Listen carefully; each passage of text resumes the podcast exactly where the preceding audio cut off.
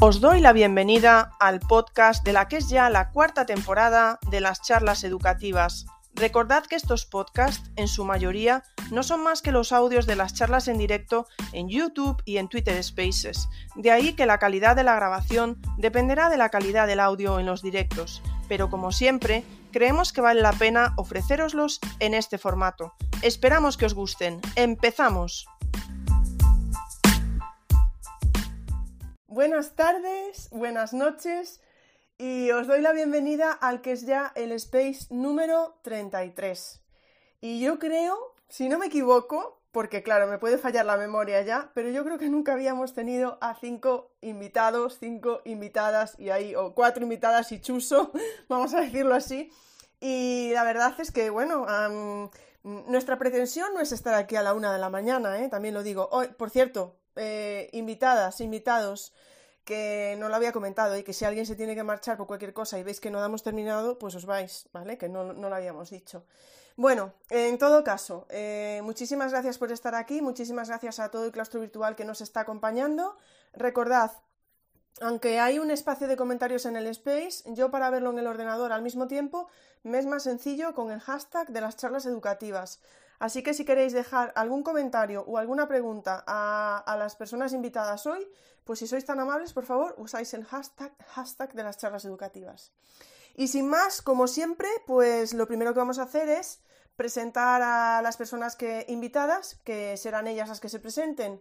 Así que contándonos un poco, pues lo que quieran, su experiencia, su situación actual, en referencia, en referencia a la educación infantil, por supuesto, pues si nos quieren contar algo de su vida, bienvenido sea también, que aquí en el claustro virtual nos gusta también saber estas cosas, ¿eh? no nos vamos a engañar. Pero bueno, vamos a empezar mm, dando las gracias a Elena por estar aquí. Muchas gracias Elena y cuando quieras mm, mm, nos saludas.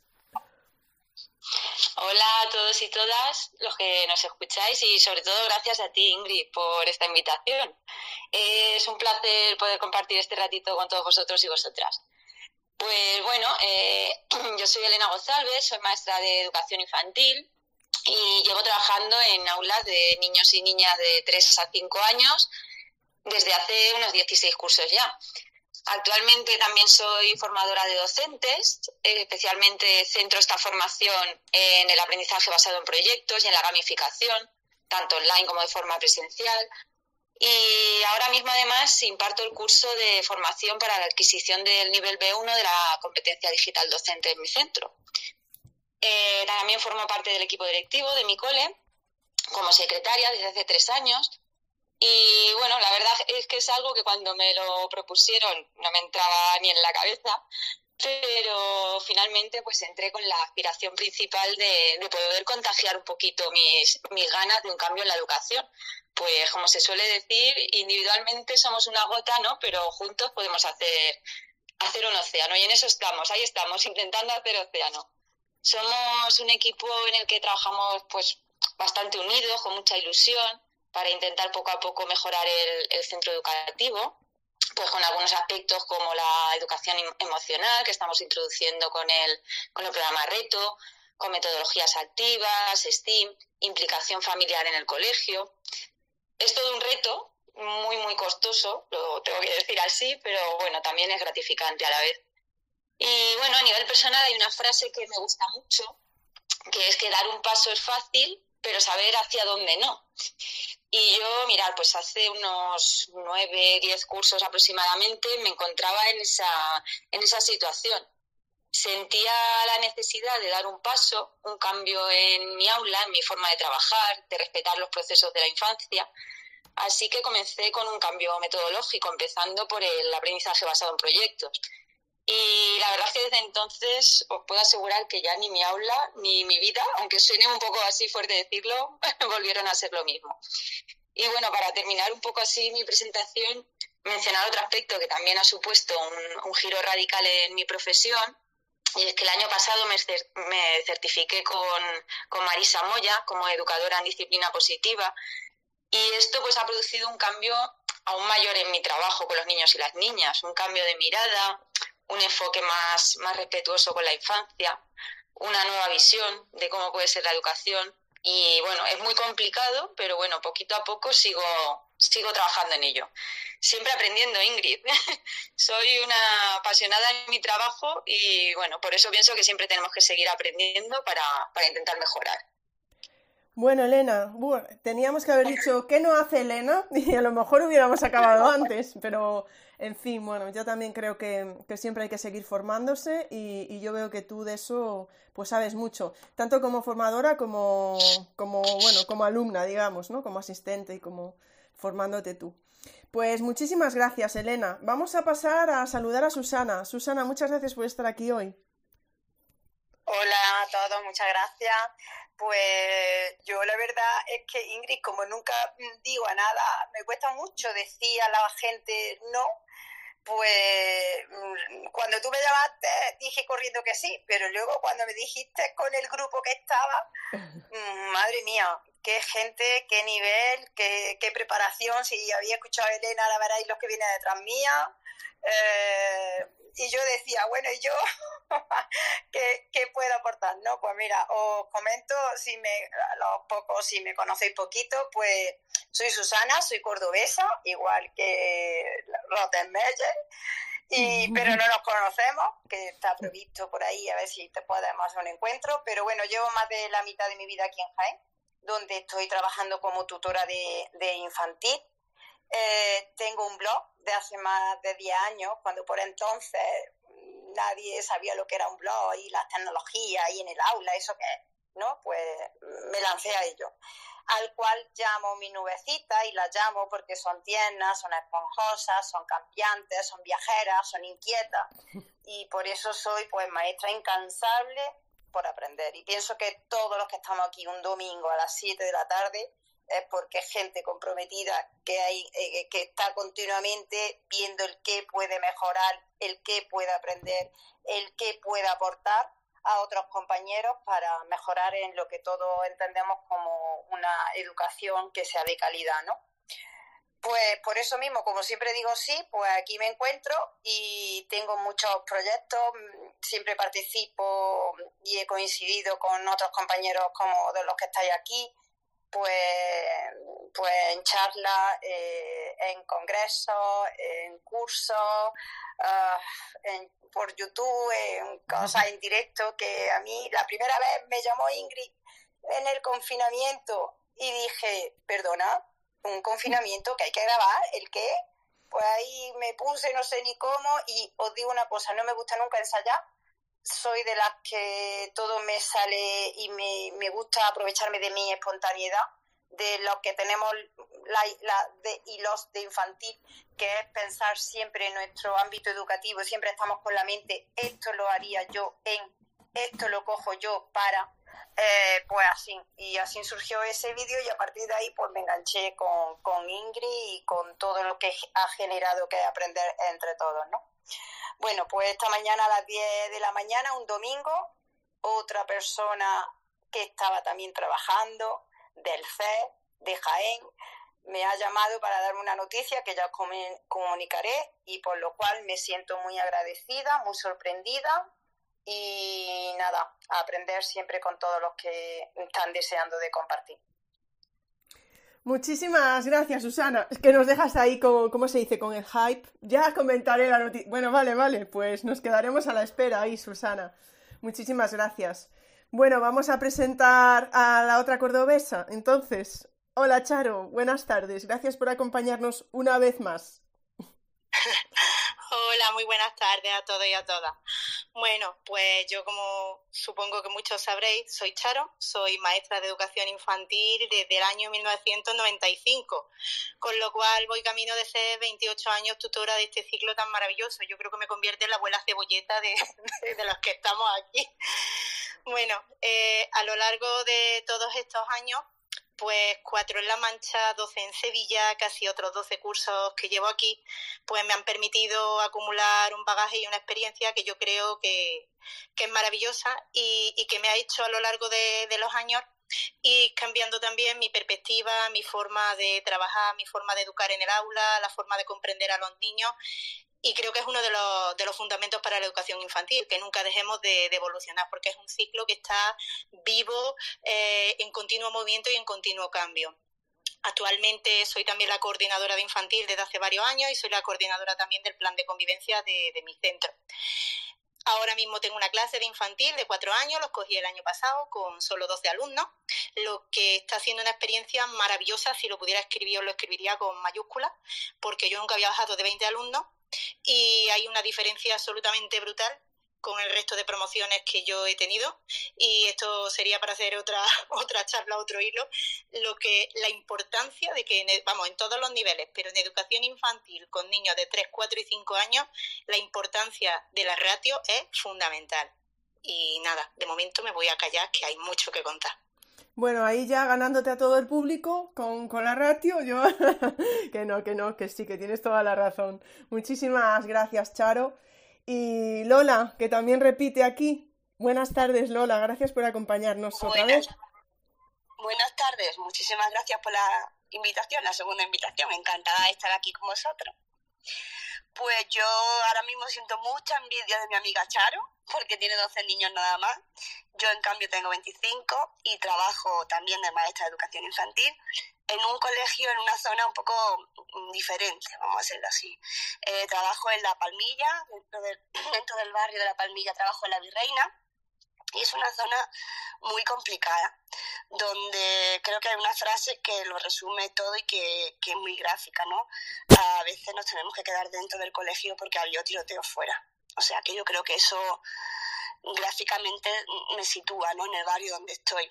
Tengo muchos niños, casi el 80% de etnia gitana, y el resto pues son de otras culturas, ¿no? Tengo niños marroquíes, este año tengo niños sirios. Y bueno, pues es, todos los días una aventura, todos los días una aventura. Tengo muy poco apoyo de los padres, para mí es una lucha continua, pues porque los que están fuera de prisión tienen muchísimos conflictos, muchísimos problemas para sacar a sus hijos adelante. Y yo voy muy ilusionada todos los días a mi trabajo, aunque tengo que reconocer que muchos días me vuelvo pues con esa ilusión por los pies, ¿no? Evidentemente hay unas realidades muy duras, muy difíciles en mi clase, que, que es inevitable que tú le cojas cariño y que, y que sufras con ellos, ¿no?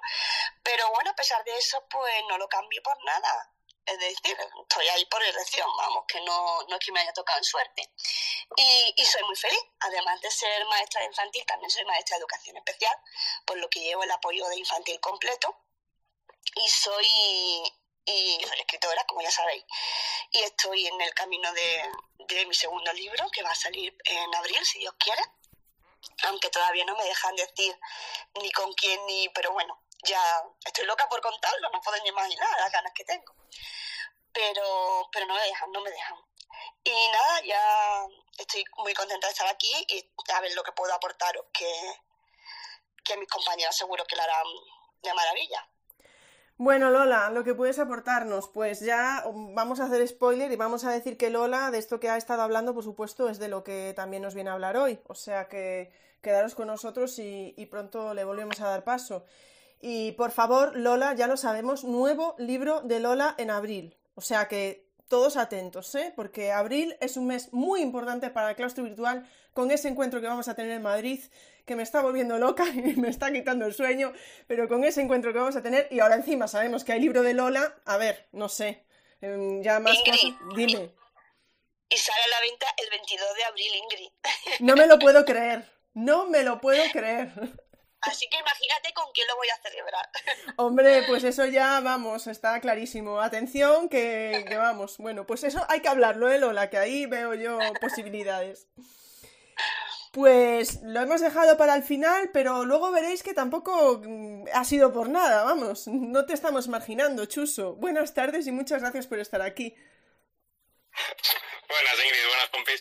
Eh, no, para mí un, un auténtico placer porque porque además, eh, por ejemplo, con Elena es algo que, que, ya le he dicho a ella personalmente muchas veces, pero que, que es, su blog fue, fue uno de los, de los cambios ¿no? en, en mi vida como, como docente. Y bueno, nada, pues eso, me presento, soy Chuso, soy profe de infantil, eh, creo que soy el que menos experiencia tiene aquí. Eh, tengo unos ocho años de, de, de cursos en, en infantil y y bueno, siempre digo, tuve, creo que tuve mucha, eh, mucha mala suerte eso lo veo ahora, mm, con, con, perspectiva, cómo se ven mejor las cosas. Tuve mala suerte en mis, en mis primeros años, tanto en las, en las prácticas de universidad como en, como en, las sustituciones que, que hacía, ¿no? Con, con, paralelas, con compañeras y demás. Pero bueno, creo que, que hoy en día lo veo como, como, algo que fue una suerte porque aprendí a, a cómo ser un, un, buen docente, ¿no? Y, y, bueno, creo que, creo que es importante siempre ver eh, con perspectiva, ¿no? El lado bueno de las cosas. Y, y luego, mmm, Mm, tardé años en, conseguir mi plaza. Yo conseguí la plaza en 2018 aquí en la Comunidad Valenciana. Y, como decía antes, en todo ese proceso de gran aprendizaje, eh, encontré, encontré el blog de Elena, ¿no? Por ejemplo, y, encontré también el, el, claustro virtual, ¿no? Creo que eh, hoy no lo veo por aquí, pero Beatriz Cerdán también fue, un, fue un, uno de los puntos de inflexión, ¿no? De, de, empezar a, como ha dicho Elena, a a aplicar otro tipo de, de metodologías y de, y de estar en el aula, ¿no? De, de, disfrutar en el aula, tanto yo como, como los peques.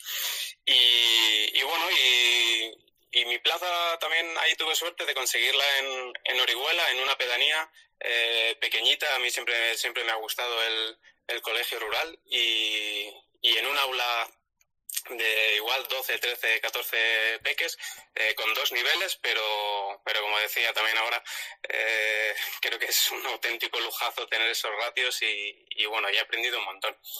Y bueno, y en esa mejora continua también, pues ahora en una nueva aventura, eh, llevo, llevo unos meses viviendo en una, en una furgoneta con, con mi, con mi chica, con Irene, y, y en una excedencia, este es mi segundo curso, y pues conseguí crear una, una pequeña eh, academia online de, de, preparación de oposiciones. Y bueno, disfrutándolo también muchísimo. Eh, he pasado de, de estar con, con, peques de 4 y 5 años a estar con, con adultos y adultas de, de 20 para arriba y bueno, había visto alguna, alguna antigua alumna por ahí, está Ari, y, y contento, contento también de, de, ese nuevo salto. Muchísimas gracias. A ver, claro, es que yo ya sabía lo de la furgoneta. Furgoneta dijiste, no dijiste caravana, dijiste furgoneta, ¿verdad? Es que no quiero bajar yo el nivel aquí de... Furgoneta, furgoneta, furgoneta. pequeñito, no, no espacio.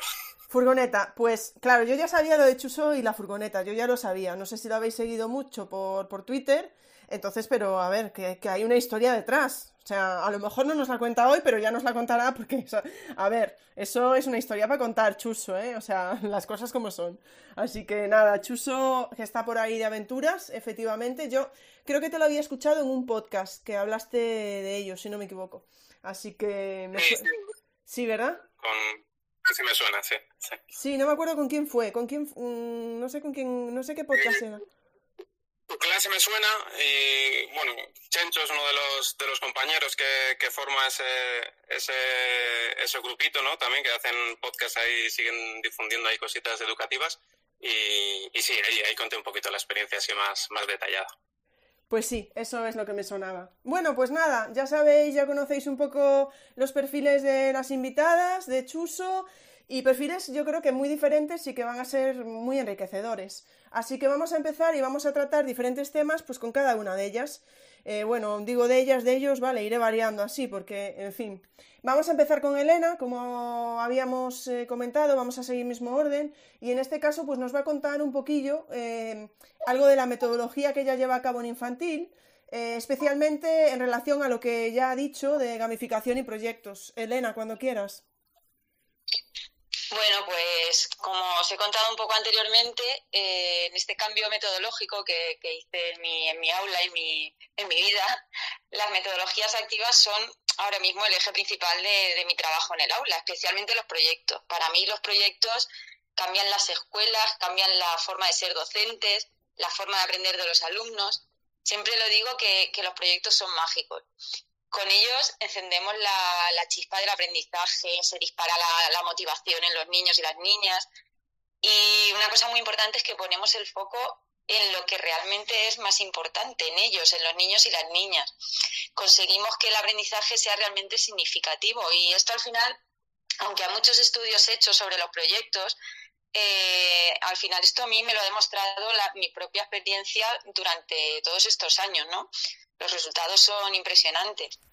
A mí me, me, gusta mucho que sean ellos y ellas los que elijan y voten sus temas para los proyectos. Aunque sean muy pequeñitos, siempre digo pequeñitos, pero pueden hacer grandes cosas. Y partiendo de sus intereses.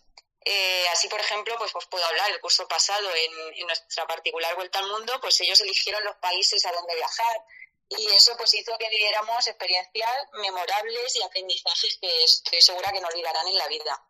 Hoy mismo he publicado un vídeo que me ha llegado un recuerdo de esto, de, que te llega en el, móvil de hace justo un año, del proyecto sobre el viaje que hicimos a Reino Unido.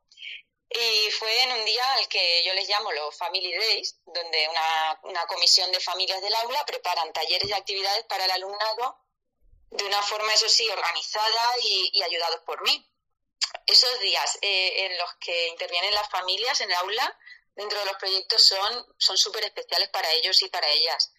Eh, la verdad es que con los proyectos he conseguido algo que antes me parecía impensable y es que todas, todas, todas las familias se impliquen.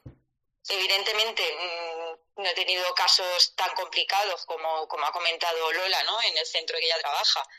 Pero bueno, la verdad es que cada una en la medida que puede y quiere, pero todas, eh, de diferentes nacionalidades, diferentes recursos, han colaborado en casa y en el aula. Y eso me lo han permitido los proyectos. Eh, es una cosa que evidentemente enriquece mucho, mucho el aprendizaje de, de los niños y las niñas de infantil. Otra de las cosas para mí maravillosas de los proyectos, pues es que en ellos todo se puede relacionar. De forma que, por ejemplo, la asamblea, los juegos, el trabajo por rincones que, hago con ellos, las estaciones de aprendizaje, las actividades, sean manipulativas, sensoriales, del tipo que sean, las de STEAM, todo pueden girar en torno al proyecto que estamos trabajando. Y eso pues es genial, ¿no? Es una pasada. Y bueno, en cuanto a la gamificación, la verdad es que una cosa que suelo ir bastante es la pregunta de gamificación en infantil. Eh, pues sí, sí, claro que sí. No solo se puede, sino que además los resultados pueden ser brutales. Para mí tiene una fórmula sencilla que es más emoción, más aprendizaje. Eh, uno de los elementos más importantes de una gamificación para mí es la narrativa, que es crear una buena historia, eh, que engancha al alumnado. Y siempre empiezo con un momento, el momento wow, que llamo yo, ¿no? El momento inicial, como por ejemplo, pues llevarnos una gran sorpresa cuando de repente un día eh, encontramos nuestra clase patas arriba, llena con una caja al fondo. Fue el inicio de, nuestra eh, ¿Se me corta a mí sola o, es, o se le corta a los demás? A ver si ¿Alguien me lo puede decir, alguna de las otras cuatro personas, si se le ha cortado también? Sí, sí a mí también se, ha, cortado. Vale, vale, perfecto, gracias. Vale, Elena, se ha cortado un momentito, pero ya volviste, o sea que puedes seguir, sí, sí. Que decías el momento, el momento wow. Sí, me he quedado por ahí, ¿no? El, momento wow, el momento inicial, eh, contaba un poco que el inicio de, de la gamificación, un mundo mejor, que es una experiencia pues, que me había traído muchas alegrías, eh, premios, publicaciones en el INTEC. Eh, pues eso, encontrar un día nuestra clase por sorpresa, patas arriba, llena de huellas de polvo lunar, con una caja de lanas al fondo. Son momentos pues, pues mágicos, ¿no? He realizado ya unas cuantas gamificaciones en, en mi aula. Eh, Charlie la fábrica de las emociones, Piratas del Mediterráneo, La Meiga de Oz. Y normalmente intento ligar estas gamificaciones al aprendizaje-servicio y eso pues hace que resulte muy, muy positivo, ¿no? Y luego, pues bueno, por destacar así alguna, el, curso pasado inicié a nivel de centro, es la primera que he hecho, no solo en mi aula, sino a nivel de centro, eh, una llamada Alianza STEAM, Mujeres en Pie de Ciencia. Y bueno, fue una gamificación que partía del proyecto Violeta del colegio, de nuestro plan de igualdad, y donde unas supuestas científicas de la Alianza STEAM pues nos iban proponiendo diferentes retos adaptados, claro, a cada nivel de, del colegio. La terminé con un breakout educativo en mi aula súper divertido y bueno, que además nos sirvió de, evaluación de aprendizajes.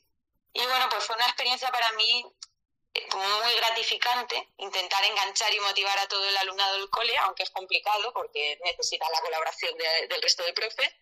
Pero bueno, este año, como funcionó bastante bien, este año vamos a continuar con, la segunda parte de, esa gamificación. La verdad es que, desgraciadamente, eh, tanto los proyectos como la gamificación, yo diría que son dos términos que yo personalmente percibo ahora mismo en la actualidad algo denostados, ¿no? Pues se le llaman así a, a cosas que realmente no lo son. Aunque puedan ser experiencias que, que estén genial y que sean muy válidas, a veces llamamos proyectos o gamificaciones a cosas que no lo son. Pero bueno, en el caso de la gamificación yo siempre recomiendo mm, especialmente tener cuidado en no caer en un sistema de uso puro y duro de, premios y recompensas, porque puede resultar peligroso, ¿no? Y no fomentar la competitividad. Para mí es mm, importante tener siempre presente esa visión de la disciplina positiva. Y bueno, intento siempre proponer que los retos sean cooperativos, que las recompensas grupales sean simbólicas, por ejemplo, dentro de, esta gamificación que he comentado de Alianza STEAM, pues las recompensas grupales fueron actividades especiales, especiales para ellos relacionadas con, con las competencias STEAM, por ejemplo, realización de talleres con luz negra, grabación con croma, algo que es grupal, que es simbólico y que no es un mero premio por haber realizado algo, ¿no?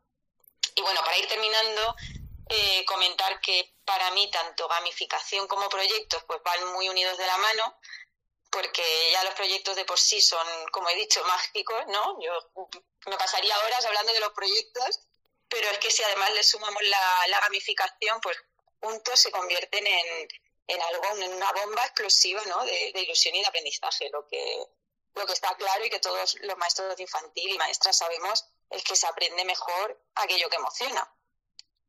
Y bueno, con esto termino un poco mi, mi parte en, en, esta, en esta parte de, metodología infantil. Muchísimas gracias, Elena. Eh, bueno, y además, si combinas proyectos con gamificación y le añades el aprendizaje servicio, ya, en fin, bueno, ya no sé qué más podemos pedir. Elena, y estoy segura, como decía Chuso, que podremos encontrar mucho de esto en tu blog, ¿no? Sí, poco a poco el blog la verdad es que cuesta mantenerlo, pero bueno, entre el blog y las redes sociales voy publicando las actividades y las pequeñas pequeñas pildoritas de, esas cosas que vamos haciendo en la clase, sí. Perfecto, pues muchísimas gracias y no os perdáis esas publicaciones de Elena. Vamos a, a, pasar a Susana y vamos a ir, vamos a ir torciendo un poquito hacia otro tema, pero eh, hilándolo con las metodologías, porque Susana, que sé que también hace proyectos, pero bueno, como ya para no repetirnos, ¿verdad? Pues Susana nos va a hablar un poco de aprendizaje cooperativo y eh, trabajo con las familias a través de la tecnología. Y ya vamos metiendo las familias ahí de refilón.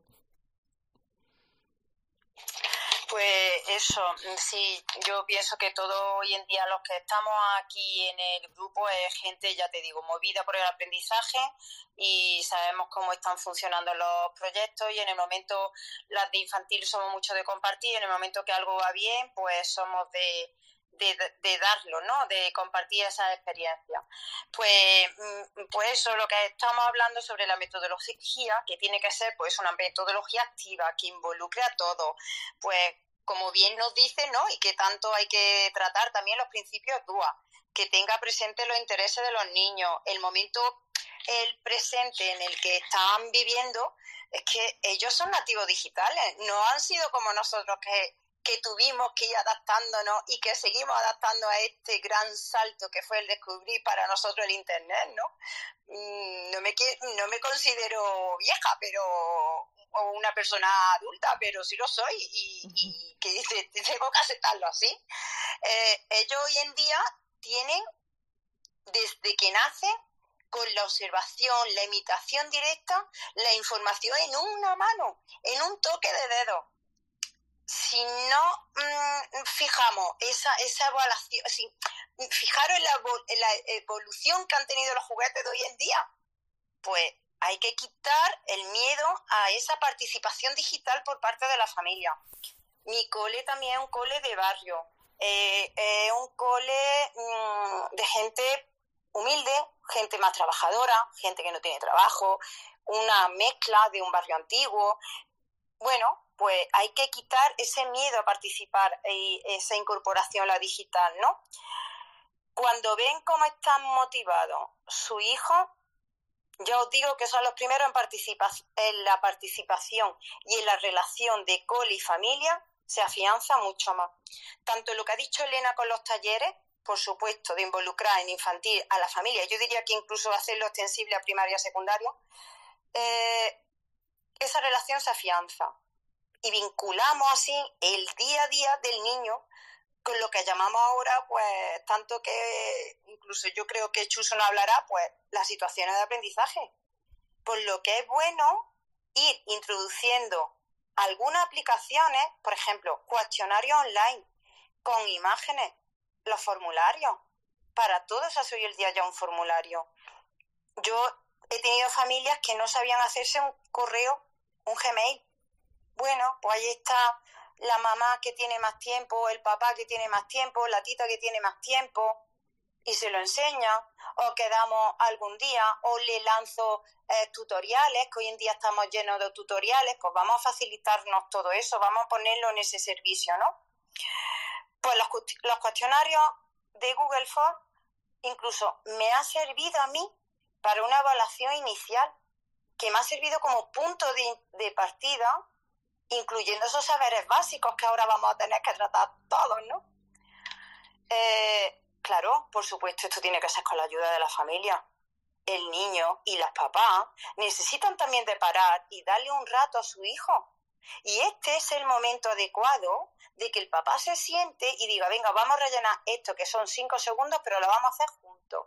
Y el niño ve que su papá para, su mamá para, y le presta atención en algo que está trabajando y que va a ser útil para el cole. O, por ejemplo, utilizamos, todos hemos aprendido a utilizar Classroom. Pues los que no, yo tengo este año familias nuevas, son todos de tres años. Yo le digo a los novatos, pero no a mis niños de tres años, ¿eh? Yo le digo a los novatos a los papis. ¿Por qué? Porque son los que se tienen que ir poniendo las pilas en darle utilidad a estas herramientas digitales que no es simplemente darle el móvil a mi hijo para que a mí me deje tranquilo hacer mientras otra cosa. No, aquí hay que involucrarnos todos y vamos a darle eh, el servicio verdadero que puedo sacar como beneficio de esto, ¿no? Eh, pues mira, pues hemos, yo he utilizado Claro para subir vídeos que las familias van realizando y lo hacen mejor que yo, ¿eh? Aparte que tienen más tiempo, hay gente que se le da mucho mejor, muchas cosas mejor que a los propios profesores pues vamos a decir, oye, ¿tú qué ayudarías? ¿Tú qué aportarías? Vamos a hacerle a ellos partícipes de esa manera. Vamos a cambiar y vamos no a decir qué es lo que yo puedo hacer dentro de mi clase. No, voy a, tener el conocimiento también de lo que las familias me pueden aportar a mí. Por ejemplo, con mi proyecto mm, de Guardianes del Planeta, que salió también varios postcards y tal, ellos hicieron hasta magia, efectos especiales que dije yo, madre mía, madre mía, esto ¿Cómo lo han conseguido? Pues han implicado hermanos, han implicado abuelos, han implicado gente del barrio y han implicado toda la comunidad. Están co-creando. Así se están co-creando esas propuestas de sostenibilidad, involucrando el trabajo cooperativo, están involucrando asociaciones de padres, asociaciones de vecinos. Y es lo que hablaba también de ese aprendizaje y servicio, ¿no? De esta forma, lo digital va a motivar y a la vez hace que el alumno lo aplique en su vida, que es lo que nos está interesando y es lo que continuamente ahora se nos va a repetir con las situaciones de aprendizaje. Pero que sigo pensando que las de infantil, esto llevamos muchos años haciéndolo, muchos años haciendo esto. Sí es verdad que ahora se está afianzando más. ¿Por qué? Porque se está pasando a que siga lo que empezamos la de infantil en etapa de primaria, a secundaria, a bachillerato y que siga en la universidad. Pero pienso que la raíz y el motor siempre ha estado en infantil. Bueno, no me, es que me, voy por otro derrotero y no, no le quiero quitar el tema a, a, Chuzo, Chuzo. Bueno, otra herramienta, por ejemplo, con ePuzzle. Con ePuzzle te sirve para dar ese feedback que a los niños, incluso lo de infantil, a ver, ¿cómo lo llamaríamos? Es una evaluación para mí. Yo no estoy evaluando a ellos ni a la familia, pero sí un feedback que los niños necesitan que recibir, que es tan importante en estas edades para afianzar su autoestima. tanto positivamente como también al despertar el gusto por aprender a través del ensayo y error. A mí, si no lo conocéis la herramienta, pues bueno, pues con Rosa Liarte ya sabéis que ella es la que ha ido abriendo también camino en este sentido, en este, en este sentido y el uso del croma y tal. Y, y, y, es fácil. Os digo una cosa, no me pongo nunca un no, y lo digo a mis compañeros, ¿eh? de otra etapa, por estar en infantil. La pregunta de, oye, ¿los tuyos lo podrán hacer? Perdona, a lo mejor quien no lo sabe hacer son los tuyos porque tú no se lo estás proponiendo de la forma que hay que, que, mostrárselo. Y los tuyos están en la ESO, ¿no? Yo no digo nunca un no. Y la palabra chico, mis niños que son chicos, no, perdona, no. Aquí estamos el profesor. Y es verdad que el profesor que tenemos que ir, yo voy dejando para que haya su aprendizaje entre ellos, como si fueran gemelos, aprende mucho más rápido muchas cosas que si yo me meto por medio. Yo voy dejando, voy marcando las pautas, pero me voy retirando. Y es el trabajo cooperativo. Voy a cada vez más poniéndome de observadora, pero eso lo tengo que enseñar. Yo no voy a ver ahora estos progresos aquí en infantil, si yo lo sé, pero si yo siento las bases, en primaria y en secundaria, sí van a ver el resultado de lo que yo he trabajado y he afianzado en infantil. Bueno, el trabajo mm, de relación con otros centros, ese trabajo interdisciplinar. ¿Por qué no? Sí, el año pasado eh, tuvimos un proyecto también de investigación de, de mm, los inventos. Pues nos fuimos a la universidad con mis niños, ¿vale? Con un colegio, un instituto, perdón, de la otra esquina de Jaén que no tenía nada que ver con mi colegio, nos encontramos en la universidad y el aprendizaje de lo que tuvieron que realizar los mayores y lo que tuvieron que realizar mis niños de 5 años fue fantástico. Pues vamos a fomentar eso también, ese trabajo fuera interdisciplinar con otras edades.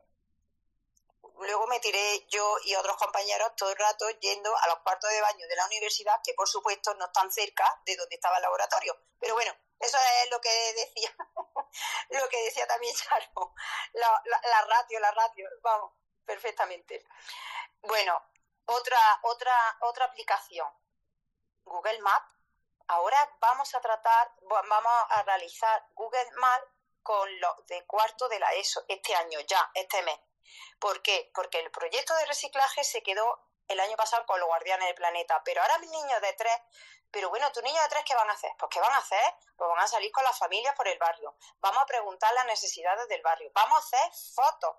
Y esas fotos, esas imágenes y esas que ellos pueden hacer, identificación de los colores, de los contenedores, de la calle, del número, se lo van a dar a sus compañeros de cuarto de la ESO. Y los de cuarto de la ESO, con ellos, pues al final harán un Google Maps identificando cuál es las necesidades que tiene esa asociación de barrio para que el ayuntamiento le haga caso y le ponga los contenedores cerca, donde sí el reciclaje se puede llegar y sea efectivo. Pues ya lo que ha dicho también Elena, la grabación con croma, un truqui. Antes teníamos que bajarnos aplicaciones para usar el croma, pero es que ahora Instagram te da ya el croma fácil es que no te, es que ya no tienes ni que bajarte croma ni nada, directamente en Instagram está el efecto croma y ya ellos directamente saben lo que es Instagram y lo saben usar. Vamos a ver, solamente hay que darle a grabar un botón, pues perfectamente. Y, bueno, y, nada, ya con lo que eh, mis compañeros van diciendo, pienso que todo esto se va a ir completando, Ingrid. Así que me callo porque si no, ya sabes que seguiríamos hablando, hablando, hablando. Pues muchísimas gracias, Susana. Muchas gracias por hablarnos de, cómo usas la tecnología con, tus peques. Pues vamos a, ahora que hemos pasado un poquito a hablar de la familia, pues vamos a entrar de lleno en, ello con, Charo, para hablarnos de, esa relación con la familia y de la implicación de ellas en el aula.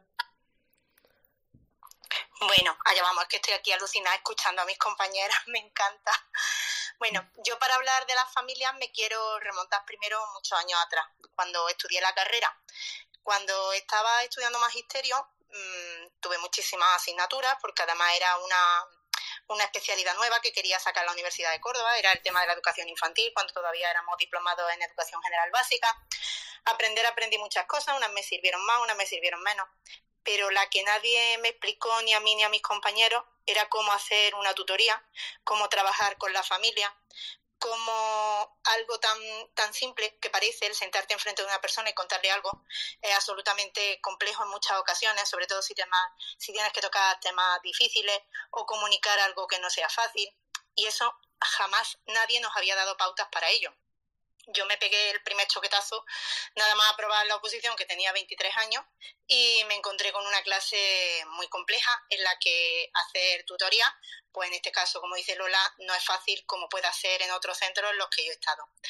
A partir de aquel momento y a lo largo del tiempo he aprendido que esa relación con la familia es un puntal en la educación, que si la coordinación y la relación de familia-escuela fluye, también mejora y repercute directamente en el alumno. Evidentemente hay que tener en cuenta las circunstancias de cada centro. Para mí hay tres temas fundamentales en las tutorías. La escucha, el respeto y la empatía. Para mí sentarme frente a la familia, yo siempre me siento en una silla a la misma altura que ellos, jamás con una mesa de profesor de por medio, y empiezo siempre preguntándole que cómo están, que qué me cuentan, y muchas veces esa tutoría ni siquiera terminas hablando solo de temas de contenido, de la evolución de cómo va el niño, sino que a veces las familias necesitan venir y que las escuches y contarte cosas. Y, y, a veces solo necesitan eso, sentirse, sentirse escuchados. Después siempre he sido de la opinión que hasta el tema más difícil se puede hablar desde el respeto absoluto y la empatía. A mí no me caben en la cabeza esas tutorías que van a de huello, a resaltar lo negativo, a criticar a cada acto que ha hecho el alumno, que, que no deja de ser el niño el hijo de la persona que tenemos enfrente y que nuestras palabras a veces pueden hacer daño y solo consiguen poner a la defensiva a quien puede ser nuestro mejor aliado para resolver problemas o mejorar la situación fuera del horario escolar. Las familias tienen una información valiosísima que puede arrojar luz a muchas situaciones que vivimos en el aula y también cargan en ocasiones con una terrible mochila que desconocemos y que afectan directamente a nuestros alumnos y que si nos las cuentan debemos tratar y manejar con el máximo respeto y la máxima empatía. Todo esto me ha llevado a lo largo de los años a valorar mucho esa relación. Para mí la palabra comunidad educativa solo cobra sentido cuando realmente contamos con la familia para que formen parte activa del desarrollo de la vida de su hijo. En mi centro hará unos ocho años cambió el equipo directivo y fue la oportunidad de comenzar una apertura del centro a la familia, no solo para contar con ella y que nos ayuden a decorar el cole o que sean meras figuras de conveniencia, sino para ofrecerles la oportunidad de participar activamente, como por ejemplo a través de los talleres en el aula, que ha estado comentando también la compañera.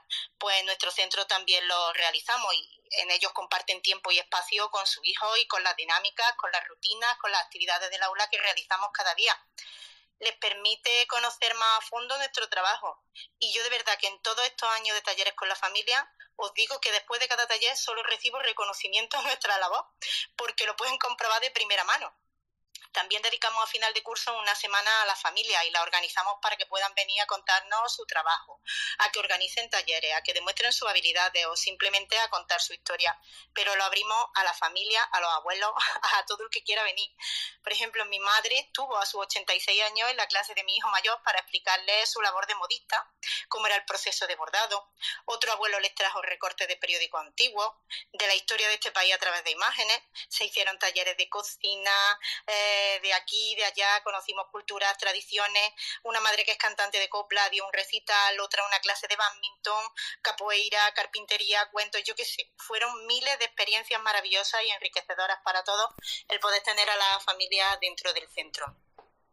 Añado que todo esto no significa que la relación con la familia siempre sea fácil. Hay relaciones que son muy difíciles y muy complejas y que nunca llegan a un buen entendimiento, pero soy de las que creo que siempre, siempre hay que intentarlo. Hasta ahí. hasta ahí, Charo, es que como, como, te, como te escuché que pasabas ahí algo, pensé que, pensé que ibas a seguir. Bueno, muchísimas gracias, Charo. Es que es como, no sé, es como leerte en Twitter. Es un placer, de verdad. Muchísimas gracias.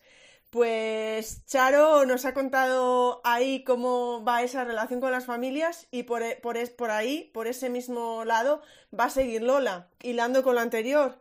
Pero como ella dice, tiene, pues está en un entorno determinado y vamos también a hablar de absentismo y cómo atender a los peques que proceden de otras culturas y a sus familias.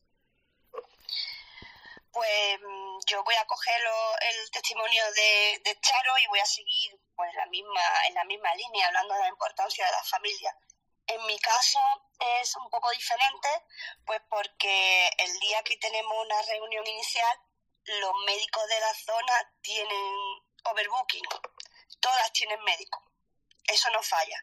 Es muy difícil atraerlos al colegio, muy difícil. La media de madres y padres que aparecen a una reunión inicial en el colegio pueden ser alrededor de 8 o 9. No, no es muy elevado el número. Yo este año, por primera vez, en, toda mi vida, llevo 22 años en ese colegio, he tenido 21 madres para la reunión y ha sido una cosa que hemos celebrado.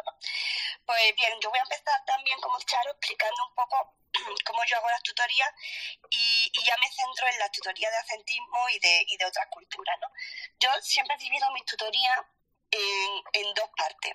Una es la acogida y otra es la funcionalidad o el objetivo.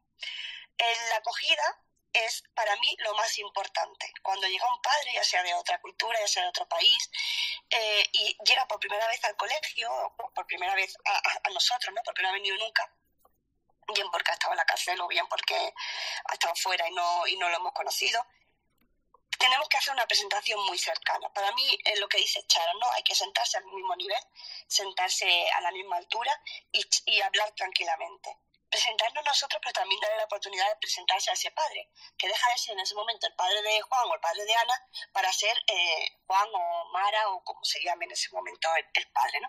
Ya llega a tener un nombre propio y ahí lo, le, hablamos de tú, ¿no? Yo le hablo de tú.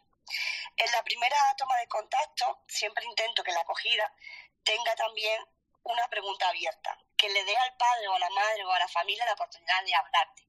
Le pregunto pues cómo viene al colegio o qué tal qué, tal que cuenta del colegio y ahí pues se recoge muchísima información. Sobre todo para los padres que vienen de otros sitios, de otros países, ese momento para mí es momento nota, como yo llamo, porque tengo que apuntar conscientemente todo lo que me lo que me van diciendo, ¿no? Me van a dar mucha información muy válida. Incluso ahí hay veces que saco información de, de que no tiene recursos económicos y eso para mí es súper valioso porque imaginaros un niño que viene sin desayunar al colegio tenemos que darle a ese niño desayuno antes de que de, empezar la clase si no ha comido nada, a lo mejor desde el comedor de, mediodía, ¿no? Entonces, ahí en esa, en esa primera acogida normalmente se produce una información y un feedback muy interesante. Y luego la segunda parte de la tutoría, que es la funcionalidad o el objetivo, es el planteamiento, o sea, el objetivo que yo tengo con esa tutoría.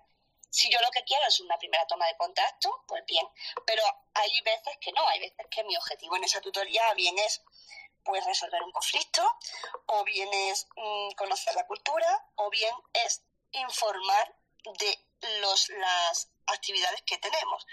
Esto para mí, ahora lo estoy contando y, y es anecdótico, pero al principio cuando yo empecé, a mí estas cosas se me escapaban y un día le dije a un niño que viniera, que teníamos que venir para el Día de Andalucía vestido de flamenco, de flamenca, y vinieron vestidos de flamenco. Vino una, nada más que una anécdota que siempre cuento, pero de flamenco, de, de flamenco rosa, de una de vaya, porque claro, ellos no sabían, no, no conocían, venían de Marruecos y no había por aquel entonces todavía no se conocía, el internet no era como ahora, y plan, pues vino vestida de flamenco. Y hace poco también dijimos, bueno, vamos a venir de trajes regionales, ¿no? Para que no pueda flamenco y vino y se ve que la primera cosa que sale en Google cuando tú pones traje regional es un traje de un niño que parece un duende con un gorro de duende rojo, no sé si es de Cataluña o no sé de, de dónde es, pero que no tiene nada que ver con el nuestro. Y efectivamente el niño vino vestido así. Entonces hay que tener especial cuidado en, la,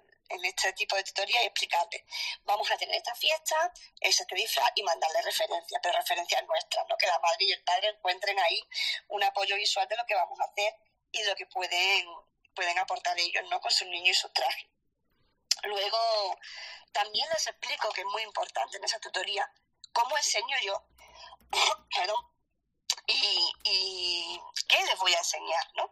Porque muchos padres esperan que tú les enseñes a leer, a escribir rápidamente, y a mí eso es algo que me, me, me desespera.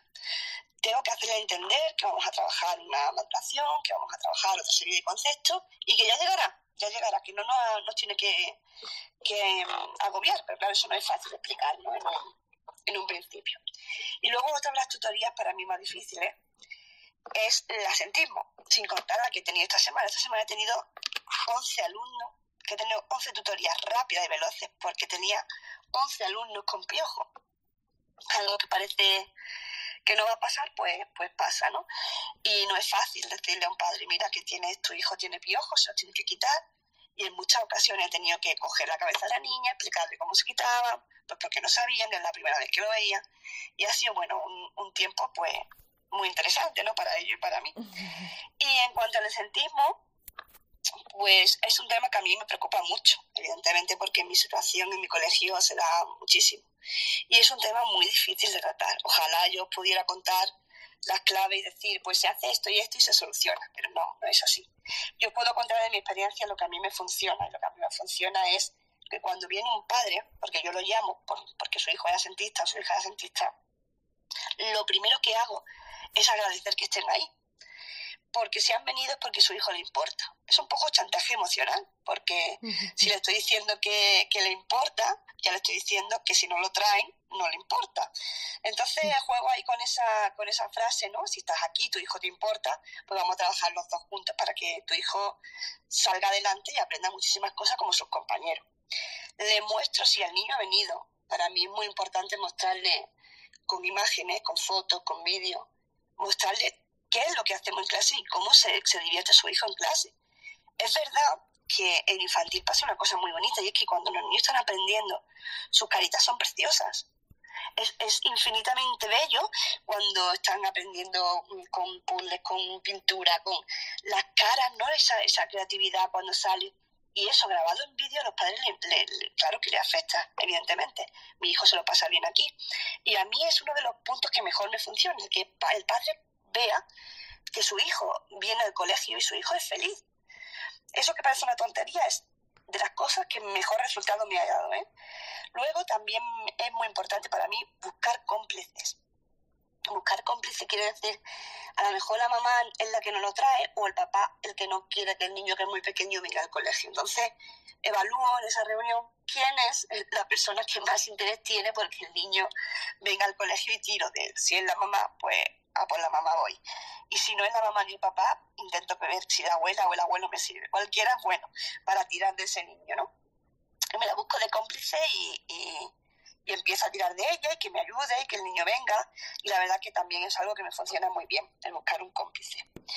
Y luego, bueno, pues muchas tutorías. Yo, mm, eso de decir, ay, es que no viene, vamos a dejar. No, si el niño no viene, tengo que seguir luchando para que el niño venga. Porque es que si no viene, no, no, no puede aprender. Es, es fundamental que el niño asista al colegio. Sobre todo en un entorno como el mío, ¿no? donde hay tantos conflictos fuera, donde los niños viven en la calle y están en la calle hasta las 12 o hasta la 1, eh, sin, a veces sin control y unas situaciones muy difíciles. Para mí es muy importante que ese niño llegue al colegio y tenga cinco horas de tranquilidad, cinco horas de paz, cinco horas sin gritos, cinco horas sin, sin conflicto, aunque haya los conflictos de la clase, pero no van a ser ni punto de comparación con lo que puede haber en la calle, ¿no? Cuando llega la policía o... Yo, mm, es cierto que mi realidad es, muy complicada, pero también es cierto que mi aula es muy bonita y la hacen bonita mis alumnos, eso está claro. La hacen muy bonita, pues, esa sonrisa, esa cara, esa inocencia. Y aunque a veces te cuentan cosas que, pues que tú sabes que tienen un trasfondo y es difícil de digerir, pero que estén allí es bueno para ellos. Y siempre voy a luchar para que estén allí conmigo, evidentemente, y no me canso. Aunque también tengo que reconocer que ha habido familias que he trabajado con ellas durante todo el curso y no he conseguido nada, y no he conseguido que vengan. Pero son las menos, también tengo que decir que son las menos. La mayoría sí que, sí que funcionan. Pero eh, el trabajo aquí es con las familias eso es, vamos, eso es innegable. La familia es la que tiene que, que, traer al niño y es con la familia que se tiene que construir el, el futuro del, pequeño, ¿no? Y bueno, mm, si queréis termino aquí y ya mis compañeros siguen, siguen con el legado. Pues muchísimas gracias, Lola. Aquí nos pasa lo que está pasando siempre, que cualquiera de las cuatro que habéis hablado, pues podríais tener un space para vosotras solas y, no nos cansaríamos. Antes de pasar a, antes de pasar a Chuso, eh, por ahora no hay preguntas, pero sí hay muchos comentarios. Por ejemplo, teníamos por aquí a Maitechu, a Maite, a Maite, que yo leo Maitechu por ahí, decía pequeños pero pueden hacer grandes cosas. ¿Cuánta razón tiene eh, Elena? Mm, son pequeños pero grandes de fuerza y de corazón. No les digamos que no pueden y seguro que conseguirán todos los retos que se propongan. Teníamos por aquí, eh, en referencia a lo que dijo Susana de las situaciones de aprendizaje, dice Laura Dulcinea, dice, cuando han salido eso de las situaciones de aprendizaje, siempre he dicho, es que eh, eso es lo que han hecho siempre en infantil y las de música. Eh, y Lola, Lola, que, Lola la que acaba de hablar, que cuando hablaba Elena escribía, toda la razón, Elena, las de infantil llevamos toda la vida creando y disfrutando de las situaciones de aprendizaje y llevamos los mismos diciendo en la primaria que funciona. Eh, por aquí Marta Tourón, que tiene un tuit por ahí que tenéis que hacerle caso, que necesita gente, ya se lo veréis por ahí el tuit a Marta, si no que lo vuelva a poner. Marta dices, y yo también es una cosa que he pensado, Marta, siempre lo he pensado. Eh, ¿Por qué no se continúa en primaria y cursos superiores con el modo de trabajar en la etapa de infantil? Rincones, estaciones de aprendizaje, responder a los intereses de los alumnos, interdisciplinariedad, observación activa en el aula. Eh, bueno, yo también, también lo veo eso. Eh, por aquí Raquel Sánchez que comenta a Charo, la relación con la familia es un puntal de la educación. Bueno, la cita más bien, ¿no? Y Marta eh, Robles que también decía, escucha, respeto y empatía, tres claves para una comunicación exitosa, familia, escuela. Y yo me quedo con, también con la frase que dice Charo, la Rotes, mientras hablaba Lola, que dice, toda la razón, Lola, sus caras cambian cuando están descubriendo, disfrutando y aprendiendo. Y con esto, Chuso, llegamos a ti llegamos a Chuso para que nos hable de algo pues que no podíamos dejar de lado, la LOMLOE. No podemos dejar de hablar de la LOMLOE en infantil y cuéntanos, Chuso, ¿qué cambios ha traído la LOMLOE? Venga, después de estas últimas intervenciones tan, tan emocionantes, venga, llega el Grinch de la educación a hablar de legislación. Em, a ver, habéis dicho ahora ya algunas cosas, ¿no? Y, y bueno, primero de todo creo que hay que dejar claro que que hay que tener clara esa diferencia entre, la legislación y, la realidad del aula y que, para que la legislación de verdad eh, sea, sea real, pues se necesita tiempo. Y creo que la mala suerte que tenemos en nuestro país es que, justamente es lo que no tenemos eh, tiempo con la, con la legislación, porque eh, máximo cada seis, ocho años se va a cambiar. O sea que eh, bueno, partir de ahí, ¿no? Eh, la primera regla del juego, cuando abrimos un juego de mesa hay que saber las reglas, pues aquí tenemos esta regla. Y, luego, pues obviamente, como ya habéis dicho y en los comentarios, y también lo ha dejado claro Susana, eh, yo barro para casa. en infantil es... Ahora, por suerte, por ejemplo, tenemos las competencias en la ley, pero es que en qué, en qué aula de infantil que se trabajara de forma, de forma activa no, no había ya un carácter competencial, no se trabajaba ya de forma globalizada, no había cierto, cierta flexibilidad, ¿no? cierta apertura a, innovar o a, o a poder improvisar con, intereses o con situaciones que salgan eh, puntuales de los intereses del, alumnado o, en qué aula no se trabaja de forma activa o de forma experiencial o, manipulativa, ¿no? Entonces, eso, eso es una situación de aprendizaje. Yo creo que, que ya lo acabas de decir tú ahora, Ingrid, con los comentarios. Eh, en, en, infantil ya se trabajaba eh, con situaciones de aprendizaje. No es más que, que, que diferentes opciones de actividades con diferentes materiales o, diferentes eh, formas de aprender en, en, un mismo en un mismo aula en un mismo espacio ¿no? Eh, creo que, que, trabajando por proyectos trabajando por rincones por ambientes eh, con provocaciones a través del juego es justamente la manera en la que en la que muy malo tienes que hacer para que no se dé una situación de aprendizaje, ¿no? El resto, pues, es eh, eso, es abrir una página, eh, portal, un libro por tal página y tal actividad. Eso, eso es lo que, lo que creo que en infantil no, no hacemos y, creo que por eso vamos, hemos ido nosotros eh, y nosotras un paso por delante de, de la legislación en este caso. Y, creo que aunque haya diferente terminología, ¿no? Ahora sea situación de aprendizaje, sean ahora saberes básicos, que también ha, citado ha citado nuevecitas, en vez de contenidos, eh, que ahora tengamos eh, competencias también específicas, que tengamos criterios de evaluación, creo que, que, da igual mm, si de verdad se trabaja de forma, de forma activa. Y luego, bueno, es verdad que el Real Decreto 95 es da bastante libertad ¿no? al resto de comunidades. Yo, yo conozco muy bien la mía. También al ser, al ser preparador, pues ahora tengo que no solo entenderla yo, si, sino ser capaz de explicársela a, mis alumnas.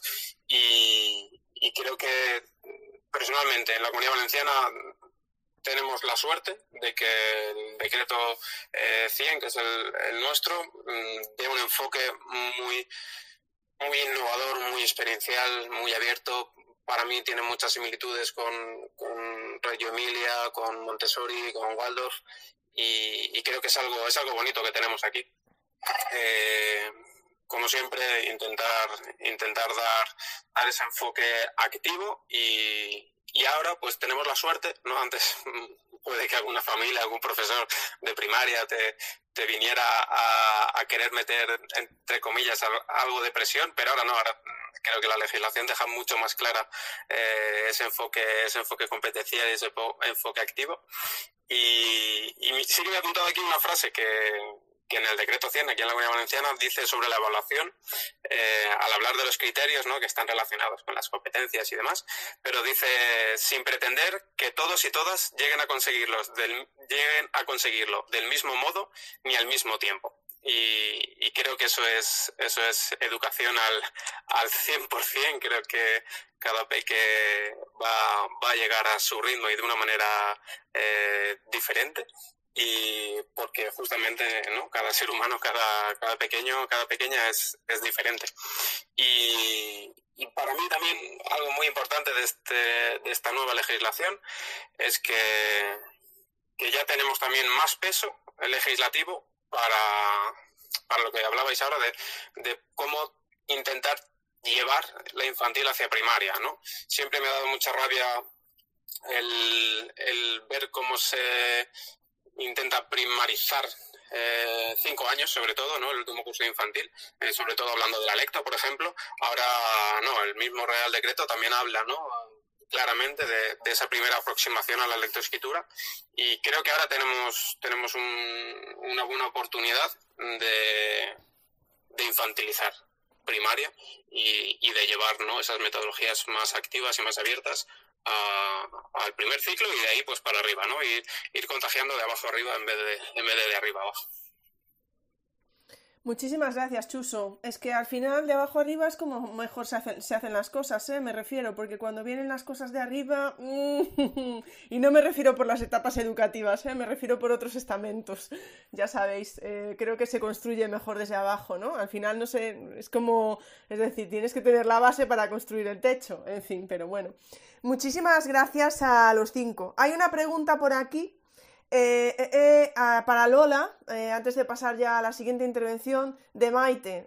Lola, Lola, Maite nos pregunta, en relación al absentismo em, escolar, ¿qué tipo de medidas se toman desde tu comunidad autónoma para prevenirlo?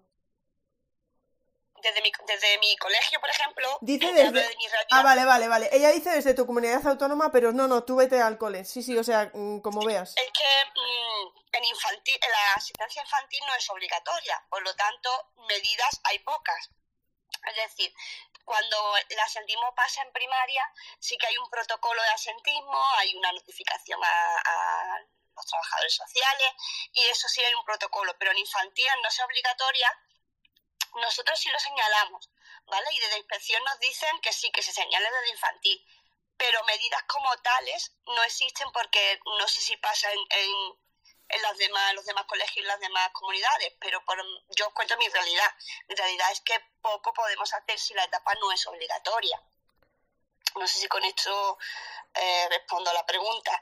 Sí que desde el colegio, si la, el protocolo a seguir es se llama a la familia, si la familia con la tutora no responde, toma parte de dirección, el equipo directivo, ¿no? Y echa una mano ahí a ver si puede tirar de alguna cosa. También muy en contacto con los trabajadores sociales, por supuesto. Pero como medidas oficiales, a ser infantil no existe, por lo menos en mi centro, no, no, no tenemos, no, no, no hay, no existen. Pues sí, yo creo que ha respondido, yo creo que ha respondido bastante Lola. Y en ese sentido, ¿crees que, eh, Lola, me pregunto yo, que podría ser positivo que sí, que pudiera existir algún tipo de, mm, de apoyo, aunque fuera, claro, ya sé que es infantil, que no es obligatorio, pero creo que podrías, ¿crees que podría ser necesario poder dar un paso más? Pues no lo he valorado nunca, pero sí que es cierto que mm, es curioso que los niños que son asentistas infantil también lo son en primaria. Mm. Y si te digo la verdad, no estoy muy puesta en la estadística, pero no creo que haya medidas que solucionen el asunto. Es decir, tenemos alumnos que son asentistas en toda su etapa de primaria. Por lo tanto, las medidas que se pueden poner hasta que llegan son muy lentas. También yo te hablo de un barrio que están totalmente desbordados, pues porque hay muchos casos, las trabajadoras sociales son pocas y, con muchísimo trabajo y mucha carga, mucha documentación y mucho...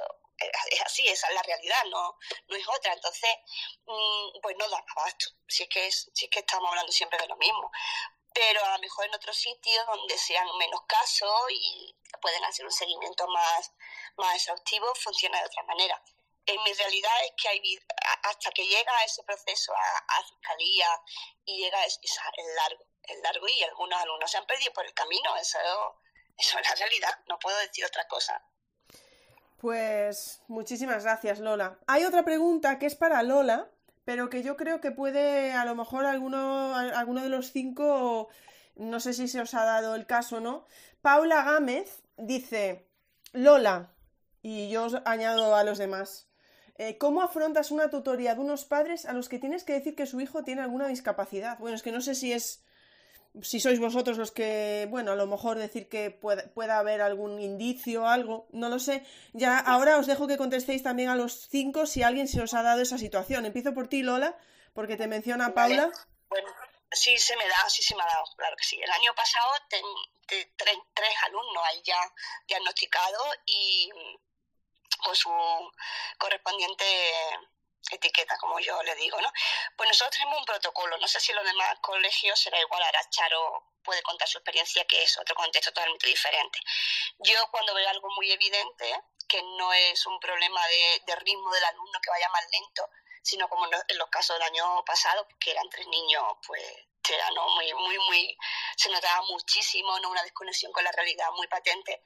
Entonces yo, en colaboración con la orientadora del centro, hacemos una carta al pediatra de, de la zona y, y, se deriva al pediatra. Entonces el pediatra es el que lo deriva, si lo ve conveniente, con nuestra evaluación, a atención temprana. en atención temprana, pues es donde le hacen al niño su diagnóstico y su evaluación completa. No sé si en todas las comunidades autónomas es igual o, no. Yo, nosotros lo hacemos así y sí, se, se diagnostican mucho. Y luego en cuanto a la tutoría, pues hay dos tipos, la tutoría se realiza siempre igual, ¿no? Pero hay dos tipos de resultados diferentes en esas tutorías te sientas con el padre, con la madre, con los dos, si tienes suerte.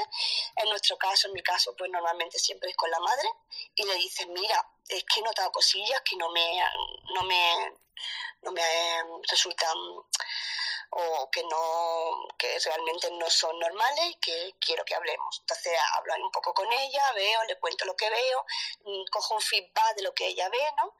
Y luego con ese feedback pues ya le cuento yo la realidad, ¿no? Ya un poco más profundamente y que le he derivado a la orientadora. Se me informa, la orientadora también, si ella cree conveniente, tiene una, una charla con ella, con, la, con los padres, y, y de ahí se, se deriva el doctor. Puede pasar que la madre asuma que sí, que ese problema existe, y puede pasar que no que no la asuma. Mm, de, de, las dos maneras, nuestro protocolo es el mismo, le damos la carta al pediatra, si ella no se la quiere dar, pues ahí ya no podemos hacer nada. pero la carta de elaboración se le da. Esa es mi, mi realidad. Muchísimas gracias. Pues bueno, has nombrado a Charo, pues no sé si Charo quiere decir algo. Elena, Susana, Chuso, si se os ha dado esta situación. Sí, Charo. Sí, mira, nosotros, nuestro centro, al ser, al ser un centro público, nosotros tenemos el equipo de orientación, de orientación y un orientador, una orientadora de referencia. Entonces, en el momento en el que yo detecto o creo detectar que se produce algún problema de aprendizaje o de cualquier otra índole, pues en principio el protocolo es que se reúne el equipo docente, o sea, todas las personas que trabajan en, la clase conmigo. Y a partir de ese momento, pues tomamos unas medidas preventivas que se llevan a cabo durante tres meses. Eh, es lo que nos dicen también desde delegación. Una vez que han pasado esos tres meses, se vuelve a reunir el equipo docente y se valora si las medidas han sido positivas, pues seguimos trabajando con ellas y nos reunimos periódicamente.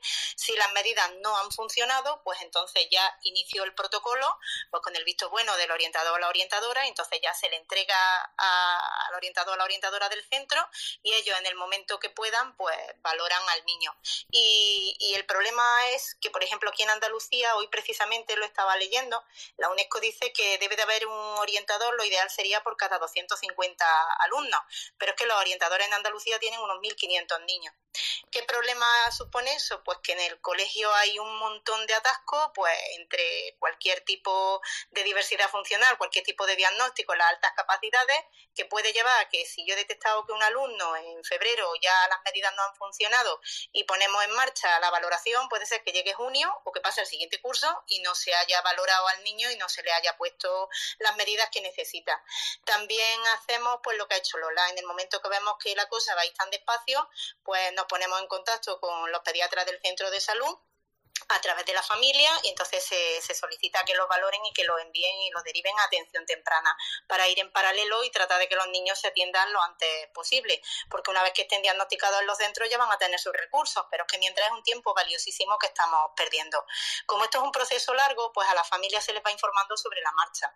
Eh, en el momento que tú detectas cualquier cosa, pues tienes una primera tutoría en la que le dices a las familias que, que vamos a tener unas medidas preventivas y normalmente pues se les suele pedir algún tipo de colaboración ejemplo, si es a nivel de lenguaje, pues mira, tienes esta serie de ejercicios que yo voy a trabajar, que tú si quieres puedes ir trabajando o ya se lo puedes ir comentando al pediatra y conforme sobre la marcha se va haciendo, bueno, las familias tienen que firmar evidentemente que, que a los niños se les valore psicopedagógicamente en el centro. Entonces, es un proceso gradual. Ya al final tienes el resultado y entonces ya sientas a la familia y hablas. Pero como normalmente ha sido algo que ha ido pasito a paso, pues las familias se van preparando. Y nunca estamos solos, siempre lo decimos en compañía del orientador o la orientadora pues para atender a la familia en caso de que en cualquier momento pues no comprendan o yo no sea capaz de explicarle eh, realmente el alcance de lo que acaban de, decir. Así que ese es el protocolo que llevamos nosotros en el centro. Muchísimas gracias, Charo. No sé si Susana, Elena o Chuso queréis añadir algo a esto. No, yo opino, eh, escuchando a mis compañeros, es lo mismo, el protocolo de Lola y de, y de Charo. Sí es verdad que me gustaría señalar, aparte de lo que ellas ya han, dicho muy bien, porque cada vez necesitamos lo que empezó Charo diciendo, la radio, ¿no? Y cada vez por lo que sea, porque somos madres más mayores, porque ya los dos pues tenemos la vida, el padre y la madre más estresante, por lo que sea. Cada vez vienen niños con más tanto necesidades como, ¿por qué no?, con altas capacidades como la encuesta que nos había mandado antes Marta, que hiciéramos, y es verdad que se detectan tanto de una cosa como de la otra, cada vez más. Pero en infantil eh, el problema que me encuentro es que las familias, las que lo aceptan, quieren poner un nombre específico ya, y en el aula en infantil vamos a, a tomar todas las medidas generales y específicas que están en nuestro alcance, pero llamamos lo que es como un poco el cajón desastre de que no vamos a poner nombre, porque el nombre se va a poner cuando ya está el niño cumplido los seis años y están en la etapa de primaria. Por lo cual, lo que nosotros hagamos en infantil, si a la familia no se le pone nombre, parece que no estamos haciendo absolutamente nada y llega a primaria y cuando ya sí se le da un nombre específico a todo lo que nosotros hemos ido anotando y apuntando, te dicen, ¿has visto cómo? ¿Has visto cómo? Pero si yo ya lo sabía, lo que pasa es que no puedo poner nombre. Y eso a lo mejor es lo que en infantil quizá, pero también lo entiendo que es el desarrollo evolutivo que, en el que se encuentra el niño, pero es lo que tienen que entender esas familias, que nosotros vamos a poner todo de nuestra parte, lo vamos a dar todo, eh, vamos a especializarnos, vamos a hacer cursos, vamos a, tratar, vamos a, compartir con otros compañeros que tienen mismos problemas, orientadoras, todo lo que vosotros decís. Pero es verdad que es un poco en ese sentido el cajón desastre de no poder poner nombre y darle cuanto antes una, una respuesta a lo que mm, sí se le va a dar en primaria. Muchísimas gracias, Susana. Chuso, creo que querías decir algo. Eh, también que igual en la comunidad valenciana es, es un sistema muy similar eh, a través del servicio de orientación y, con el debido permiso de las familias, pues eso, se hace el estudio primero y luego, bueno, igual que decía Charo, pues el proceso suele, suele ser lento. Pues muchísimas gracias, Elena. No sé si ya te quedaste ahí para decir algo o no. Bueno, sí, el, proceso yo creo que es más o menos similar en, en todos los, centros, muy parecido.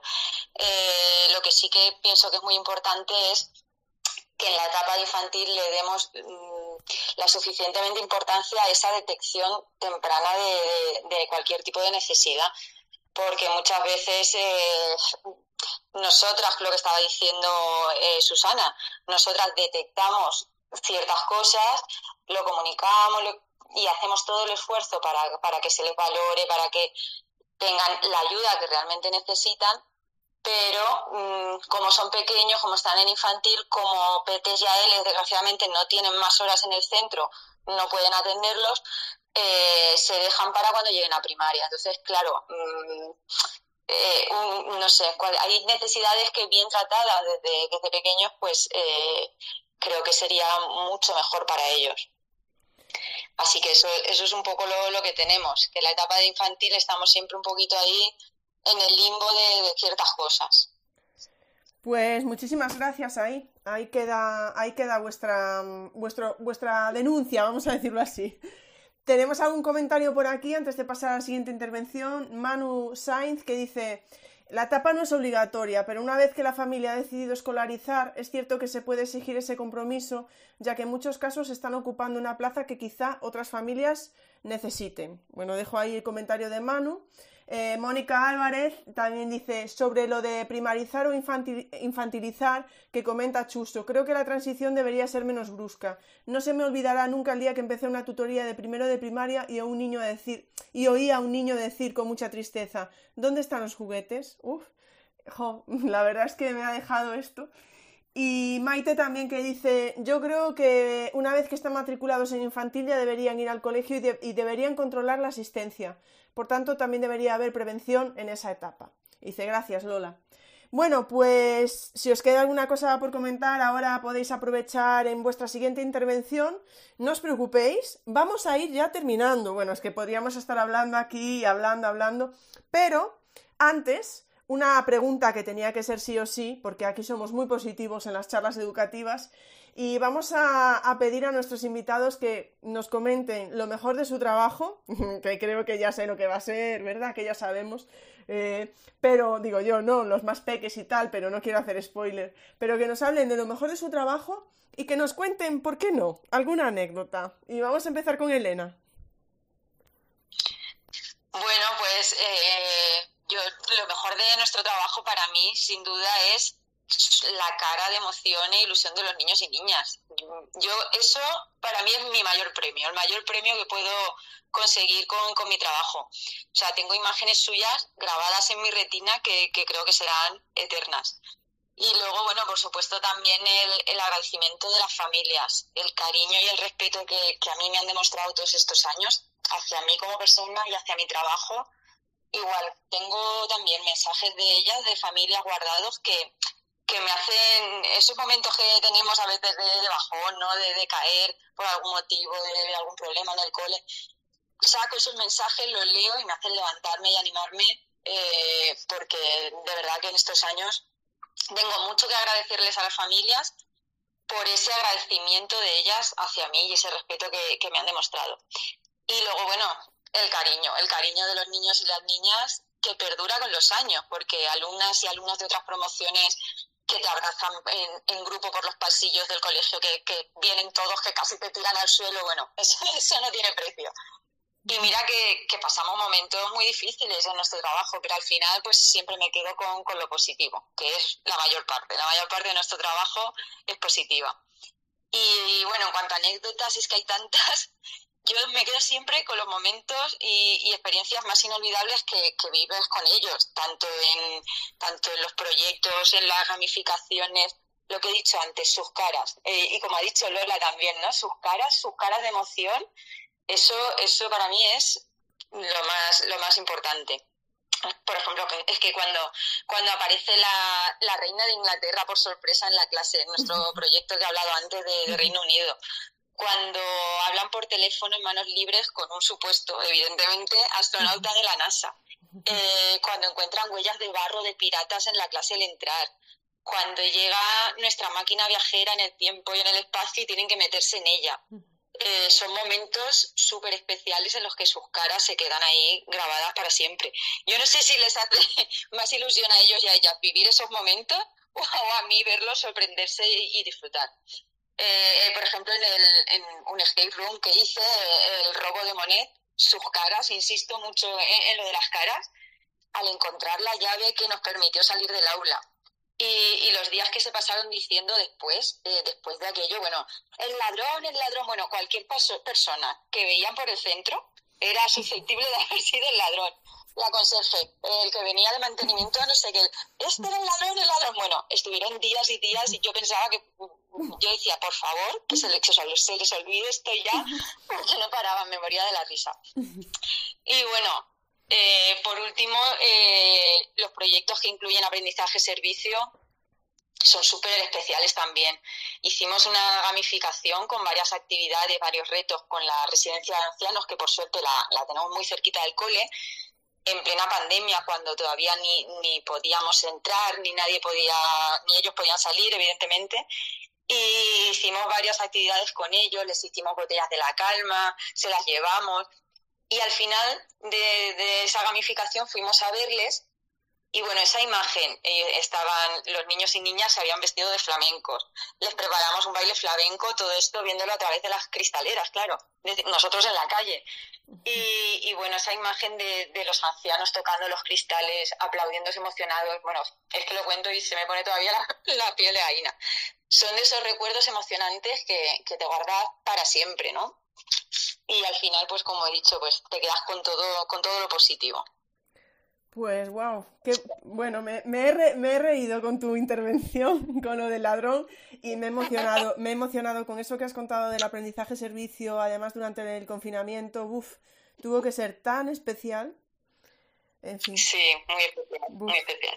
Pues muchas gracias, Elena. Vamos a pasar a Susana. Susana, lo mejor de tu trabajo y una anécdota. A ver, yo escuchando a Elena que me he sentido totalmente identificada, vamos. Tengo la suerte que voy la segunda. Cuando llegue ya Chuso y le va a decir que sí a todo lo que ha dicho. Pero con el tema de los proyectos y, y las caras. Pero yo para mí lo más importante es que un niño de infantil quiera venir contento al cole al día siguiente. Para eso, la, al entrar al aula que se encuentra, lo que decía Elena, eh, totalmente el aula cambiada con cosas y el que acá ha pasado aquí, el despertar el interés. Eh, en la asamblea siempre hay algo que tienen que identificar porque yo no entiendo qué es lo que significa eso que hay ahí puesto y qué será el, el descubrir y el compartir con ellos. Mm, yo para mí, mm, eh, hoy en día que pasamos poco tiempo con nuestros hijos, yo lo valoro mucho. Y por supuesto, para mí lo más importante es cuando a las 9 de la mañana llego conforme llego y me dice, enseño qué guapa está. Ese qué guapa que está es que me desvivo. Y yo te como a ti la cara, porque si me ves guapa, ya con las gafas, que ya voy con la, ya os he dicho, con la cadenita ya de la gafa, porque ya me he tenido que poner hasta una progresiva, porque en infantil no puedo estar con las gafas quitándome poniendo, quitándome poniendo. Entonces ya estoy todo el día con las gafas puestas. Y ese cambio, y ese que te digan, qué guapa está, ole, yo qué quieres que te diga, es que no hay color. Y es lo que decía Elena, se te quita mucha, te quitan, te quitan, ellos te, te quitan el ha pasado algo en el centro, el estrés, que mañana tengo que preparar el curso, que no he hecho esto, que tengo que hacer lo otro, los papeles, la burocracia, nada, ese qué guapa está seño, cómo viene hoy, fenomenal. Y una anécdota. Eh, estoy este año en tres años y yo no sé si les pasa a mis compañeras, pero cada vez me vienen los niños que tienen más dificultad, más problemas en, el lenguaje. ¿Por qué? por el tema chupe, que lo continúan, por el, tema bibi, que lo continúan, eh, porque los papás no queremos soportar que un niño llore. Eh, bueno, ese sería otro debate, Ingrid. El, el tema es que hablan cada vez peor, ¿no? Bueno, pues me llega un niño de tres años con un ojo morado y le digo, eso fue la semana pasada, y le comento, mm, ¿qué te ha pasado? Es que me he caído de calón, de calón en el decalón, pues yo tendí decalón, pues total, digo, ¿y en el decalón? Le preguntó la madre, sí, digo, hay que ver lo que se ha hecho en el decalón. No, no, en el decalón no, que es que se ha caído del escalón de la escalera, digo, ay, es verdad.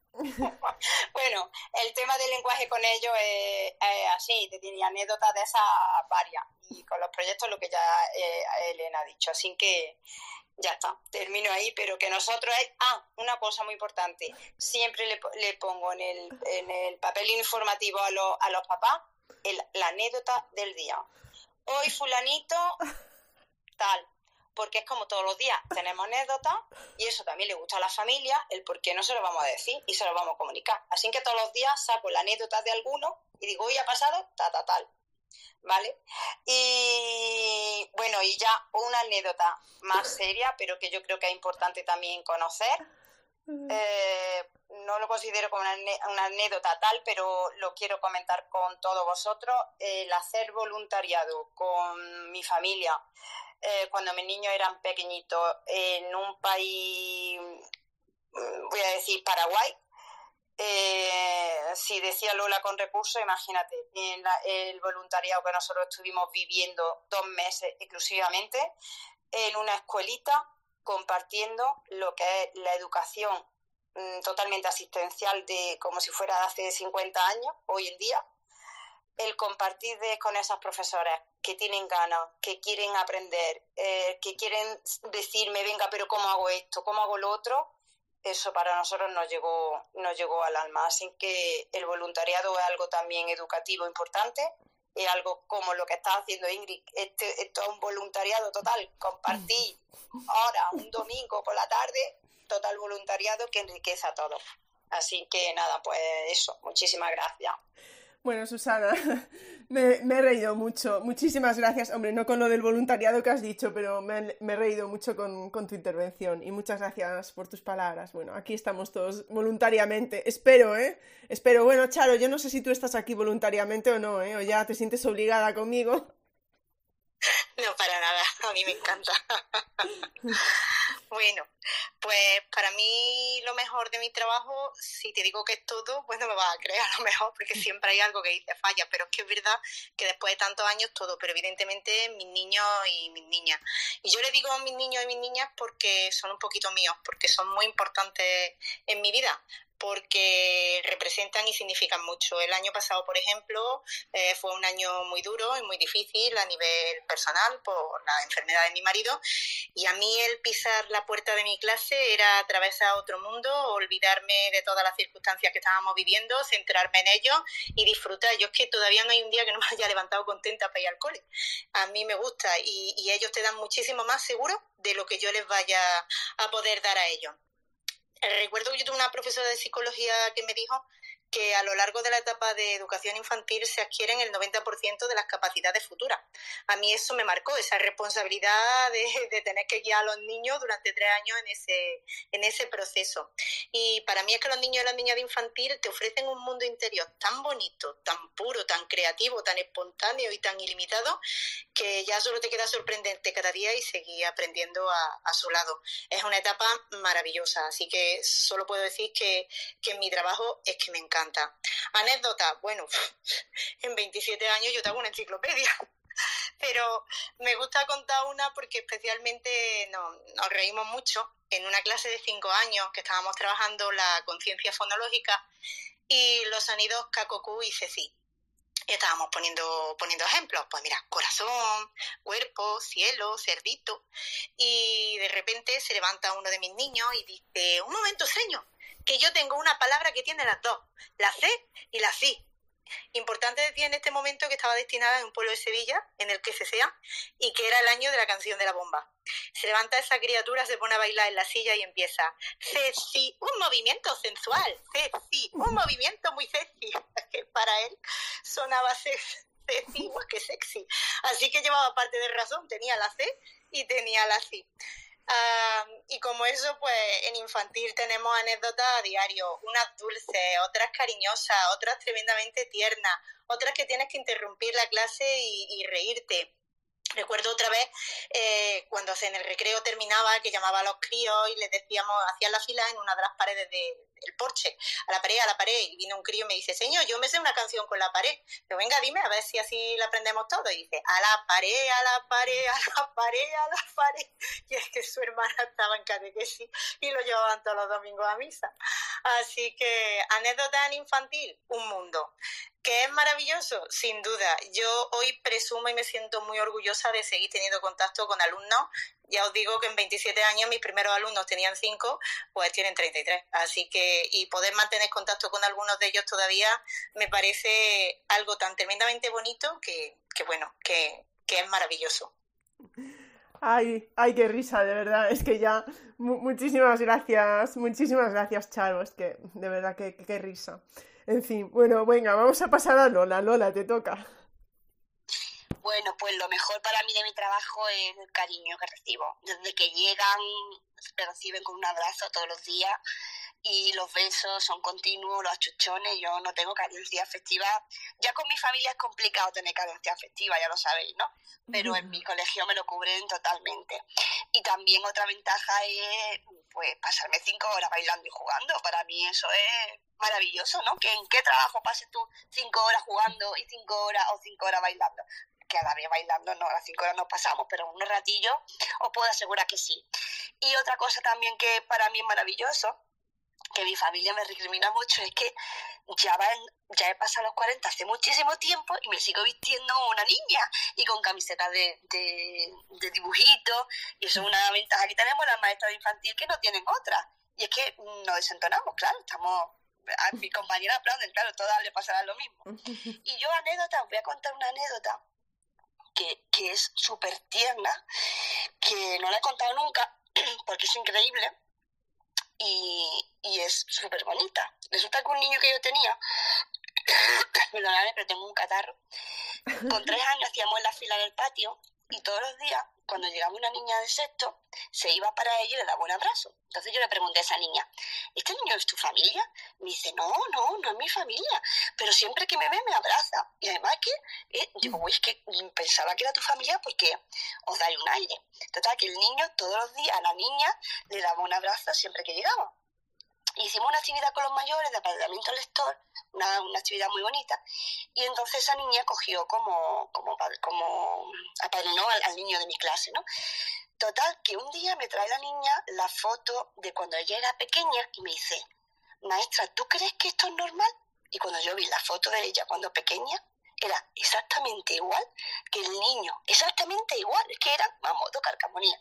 Y yo dije, uy, aquí hay algo ya aquí hay algo raro. Entonces la niña dijo, ¿es verdad que os parecéis? No soy primo, no soy nada seguro. Total, que la niña empezó a investigar. Su padre estaba separado. Su padre había tenido una relación con la madre de este niño y ella descubrió que eran hermanos. La niña lo descubrió. Su padre se lo reconoció, no lo sabían hasta ese momento. Pero fijaros que, que lo bonito de esta historia es que el niño siempre iba a abrazar a la niña y no sabía quién era. A mí eso me impresionó muchísimo. Es que yo, cada vez que lo cuento, se me pone la piel de gallina, ¿no? Porque es que era algo mm, que decía, Dios mío, este niño, ¿qué, qué, pasión tiene con esa niña? Y era la sangre que le tiraba, estaba claro. Y es una historia, bueno, yo tengo anécdotas también muy divertidas, ¿no? Pero esta me parece tan tierna y tan merecedora de ser contada. El primer día, el primer día que entro a clase me dice, ay, está dando los sentidos, tiene, que, dar los sentidos, va, yo muy puesta con mi azúcar, azúcar glass, y me dice un niño de tres años, señor, señor, guarda la coca, guarda la coca, que alcohol no se puede traer. Yo me eché la mano a la cabeza y dije, ay, Dios mío, ¿dónde me metido, no? y como esa 20.000. Y, y bueno, es muy, mi trabajo la verdad es que no lo cambio por nada. Sabéis que, que me gusta mi trabajo y lo, y lo disfruto, igual que mis compañeras. Y dejo paso a, a Chuso, que también seguro tendrá anécdotas divertidas. Muchísimas gracias, Lola. Bueno, vaya dos anécdotas nos has contado, ¿eh? Porque yo, claro, con la última me te ponía ahí una cara de risa, pero bueno, muchas, muchas implicaciones detrás, ¿no, Lola? Que un, que un niño de tres años te diga eso ya, ¿no? Pues estaba claro que no era la primera vez que lo veía. Y, no estaba claro que sabía lo que era perfectamente, ¿no? Sí, hay, hay como historias así, he tenido muchas de niños que te contaban lo que tenían que hacer, se había un registro y bueno, incluso un día una niña me contó, cuando llegó una mañana me contó, con cuatro años me contó, mi padre ha, pegado con la katana a un policía esta noche y yo pensaba que la niña estaba soñando, lo había soñado. Y no, habían ido, había habido un registro y su padre había cogido la katana que tenía en la casa y la niña se metió debajo de la cama, de la, de la mesa, perdón, y allí lo vio todo y la niña vino contándomelo como una aventura, ¿no? y como esa tenido muchísimas muy duras y muchísimas muy tristes, claro. Eso es, en el barrio donde estoy es normal. Pues muchísimas gracias, Lola. Hombre, yo no sé de qué va a ser el libro de Lola, pero ya también os recomiendo, os recomiendo, os recomiendo el, primer, el primero que era mm, eh, color canela, ¿qué era? Eh, Lola, recuérdame el, el título. Voces, voces color canela. Voces color canela, efectivamente. Un libro muy recomendable. Y el segundo que por ahora no se puede contar nada. Lola, no te vamos a tirar de la lengua, tranquila. Eh... Tú no sabes las ganas que tengo, Ingrid. Tú no sabes. Bueno, ya sabéis que vamos a tener el libro de Lola en abril y luego el de las Rotes, que lo estamos esperando. Ya lo sabes, Charo. Eh, espero que estés en ella, ¿eh? Que, que estés en ello, Charo. Bueno, vamos a, vamos a pasar, sí, saluda, saluda, Charo, saluda. Vamos a pasar a, a Chuso. Cuéntanos, Chuso, lo mejor de tu trabajo y una anécdota. Bueno, primero un momento, un momento de risas aquí también escuchando las anécdotas. Eh, bueno, lo mejor, eh, yo de un libro que me gusta mucho, El elemento de Ken Robinson, eh, en el que dice ¿no? que cada, cada persona hemos de encontrar nuestro elemento y es algo que intento ¿no? con, con los peques en el aula. Y ese elemento pues es el lugar en el que haces cosas que se te dan bien y que además te gustan y disfrutas. Y, y bueno, creo que, que, el aula es uno de, mis elementos y, y, es algo, por ejemplo, que, que ahora he hecho algo de menos porque, porque lo mejor es, ya lo habéis dicho muchas, ¿no? Eh, la naturalidad y, la emoción ¿no? con la que con la que los peques y las peques a esa edad viven la vida. Eh, es algo que vamos perdiendo con, con el tiempo y, que el estar ahí eh, con ellos y con ellas hace que, que, se recupere de alguna, de alguna manera y, y que cada momento sea lo ha dicho también Charo, ¿no? Que entras ahí y todo es, eh, todo es diferente, ¿no? Es, es una burbuja de, de, felicidad y de, y de naturalidad eh, cada hora, cada momento que estás en el aula. Y luego de anécdotas, pues eh, una también así eh, que, que, me tocó, que decía también Elena sobre los mensajes de, de las mamás. Eh, pues eso, como yo también mantengo, mantengo relación, intento mantener relación, visitar los coles siempre que puedo y, mantengo, por ejemplo, el correo de, de, aula, siempre yo intento hacer un correo y, y, y, comunicarme ahí con las familias aparte del blog y demás y pues una, un hábito que he cogido pues es todas las navidades pues sigo enviando, ¿no? Como, como la postal, una foto, lo que sea y, y felicitar las navidades y aprovechar, preguntar y demás. Y, y en uno de, en uno de esos mensajes, pues una, una mamá, la mamá de Cayetana, eh, pues me dijo que, bueno, que había estado teniendo algunos momentos y que, y que me agradecía mucho porque Cayetana, su hija, siempre que la veía eh, un poco mal o, haciendo cosas eh, con, con una, eh, una, emoción ¿no? así un poco más baja, eh, pues le decía que, como decía Chuso, que nunca hay que rendirse, que, que hay que intentar las cosas de, de diferentes maneras para, para conseguirlo. Y luego otra anécdota que, que también me encanta, ¿no? De esas imágenes que se te quedan ahí un poco un poco grabadas, que está también Alzahara por ahí, eh, con lo de los huertos.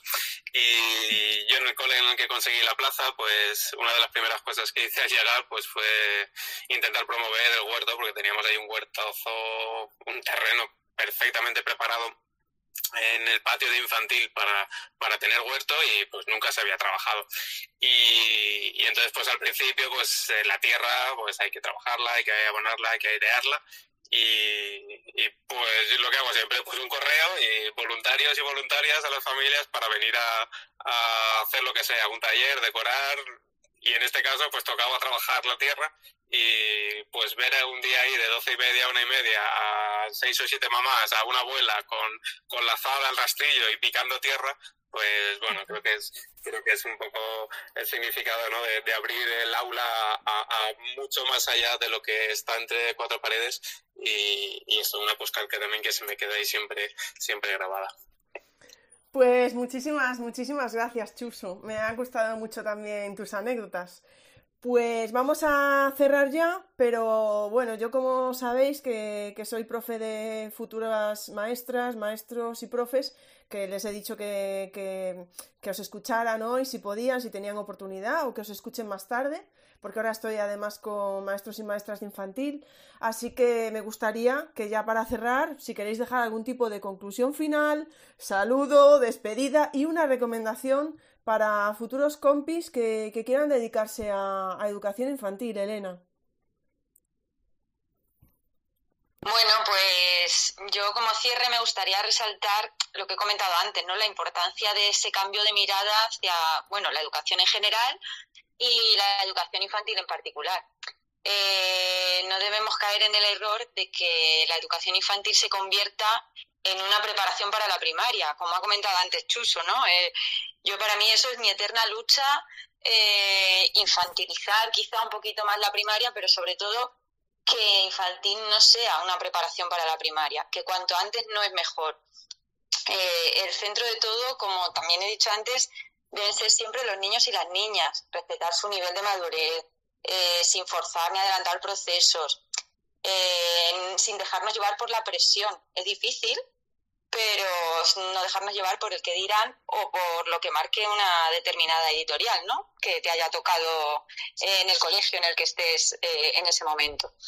Y bueno, lo que a mí me encantaría pues es ver un aprendizaje realmente activo, significativo en las aulas de infantil, en primaria también, por supuesto, eh, donde primen más las emociones, con una metodología lúdica, activa, dinámica, que se aprenda jugando o se juega aprendiendo, puesto que sabemos que jugar es una necesidad del niño y de la niña, es una necesidad de un derecho. Mm, parece algo lógico y algo de cajón, pero como ha dicho Chuso antes, eh, al principio de mi etapa como maestra también tuve la, no suerte o la suerte, según cómo se mire, ¿no? de, de haber sido apoyo muchos años de infantil y pasas por muchas aulas y ves lo que, lo que no quieres hacer en tu aula. Eh, entonces, eh, pues eso, como digo, parece de cajón todo esto que estoy diciendo, pero es que se sigue haciendo mucho mm, lo contrario, ¿no? Un poquito menos fichología, que yo estoy muy... Eh, otra lucha eterna es la de la fichología, y más trabajo de emociones, más aprender jugando. Cuando se aprende creando, manipulando, experimentando y jugando, al final todos y todas ganamos, el alumnado y, el profesorado también. Luego, bueno, qué decir de la ratio que ya hemos comentado. Eh, yo he estado en clases de hasta 27 niños de 3 y 4 años y ahora mismo, el año pasado tuve 16, ahora tengo 13 y es, o sea, es que no hay punto de comparación, es que es mm, una, una, maravilla, ¿no? Poder trabajar así. Y, más teniendo docencia compartida como, como tenemos en mi centro. Y luego, bueno, mi recomendación para docentes o futuros docentes siempre es la misma. Yo siempre digo, pregúntate, ¿cómo te gustaría que fuese tu clase? Hazte esa pregunta y actúa. Como digo, sin dejarte llevar por lo que haga el compañero, la compañera, por lo que digan, cómo te gustaría que fuese tu clase y actúa. Y luego, bueno, mm, no olvidar que, que el primero, la primera, que debe estar motivado o motivada eres tú. Mm, por mucho que intentemos motivar al alumnado, si tú no estás motivado, no vas a poder contagiárselo a tus alumnos y a tus alumnas, ¿no? Así que bueno, a todos esos futuros docentes les animo a, a salir de la zona de confort y, dejarse llevar, porque siempre la forma más efectiva de hacer algo es simplemente ponerte a hacerlo. Y nada, pues una vez más, gracias a todos y todas los que nos escucháis y a ti, Ingrid, por organizar todo esto, que es una auténtica maravilla. Y bueno, a mis compañeras de hoy y a mi compañero, pues gracias también por, por hacerme aprender tanto, que, que hoy he anotado aquí un montón de cosas muy interesantes, así que, como he dicho antes, siempre aprendiendo para intentar mejorar.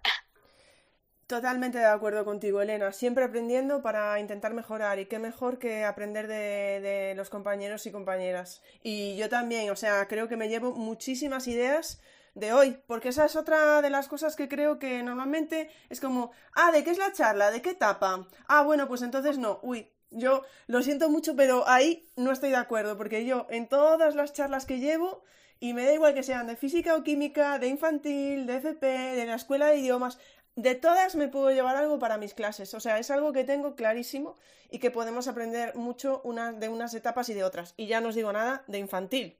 Eh, pero bueno. Eh, Susana. bueno, y muchísimas gracias por estar aquí, Elena. Muchísimas gracias. Eh, Susana, cuando quieras. Pues yo lo que estoy diciendo, el que los estudiantes que salgan de esas universidades con la idea de un magisterio, de un infantil, que no se pongan un no a esta etapa. El no se puede hacer, el son muy pequeño, eso que se quiten de la mente, que se aprende, que se adapta a todo, que esta, esta etapa para mí antiguamente tenía que seguir, bueno, estaba totalmente desprestigiada y era un continuo defender la etapa de infantil. Pienso que hoy en día eh, eso está cambiando y se está asegurando la etapa como una de las que es súper importante y lo que habíamos estado hablando de lo del asentismo, relacionándolo por ahí. Cuando los padres conocen que esta etapa es importante, eh, hacen todo porque ese niño pues intente faltar lo menos posible a, al centro, ¿no?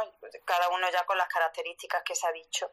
Pero sobre todo eh, también pienso que a los estudiantes de magisterio eh, no dejen de aprender, que siempre tengan la ilusión por seguir aprendiendo, que tengan ganas de, de comprender, de compartir entre compañeros. Por favor, compartir, no poner, eh, ah, pues si esto lo ha hecho yo esto no lo hago porque ella lo ha hecho así y entonces, no, esos resquemores, no. Que sepamos que la etapa de infantil, lo que decíamos con los niños, que nos alegran el día desde que entramos, que ese ponerse en el lugar de otro continúe para siempre, que sea ese lo que forje el que yo quiera aprender y estudiar esta etapa de magisterio.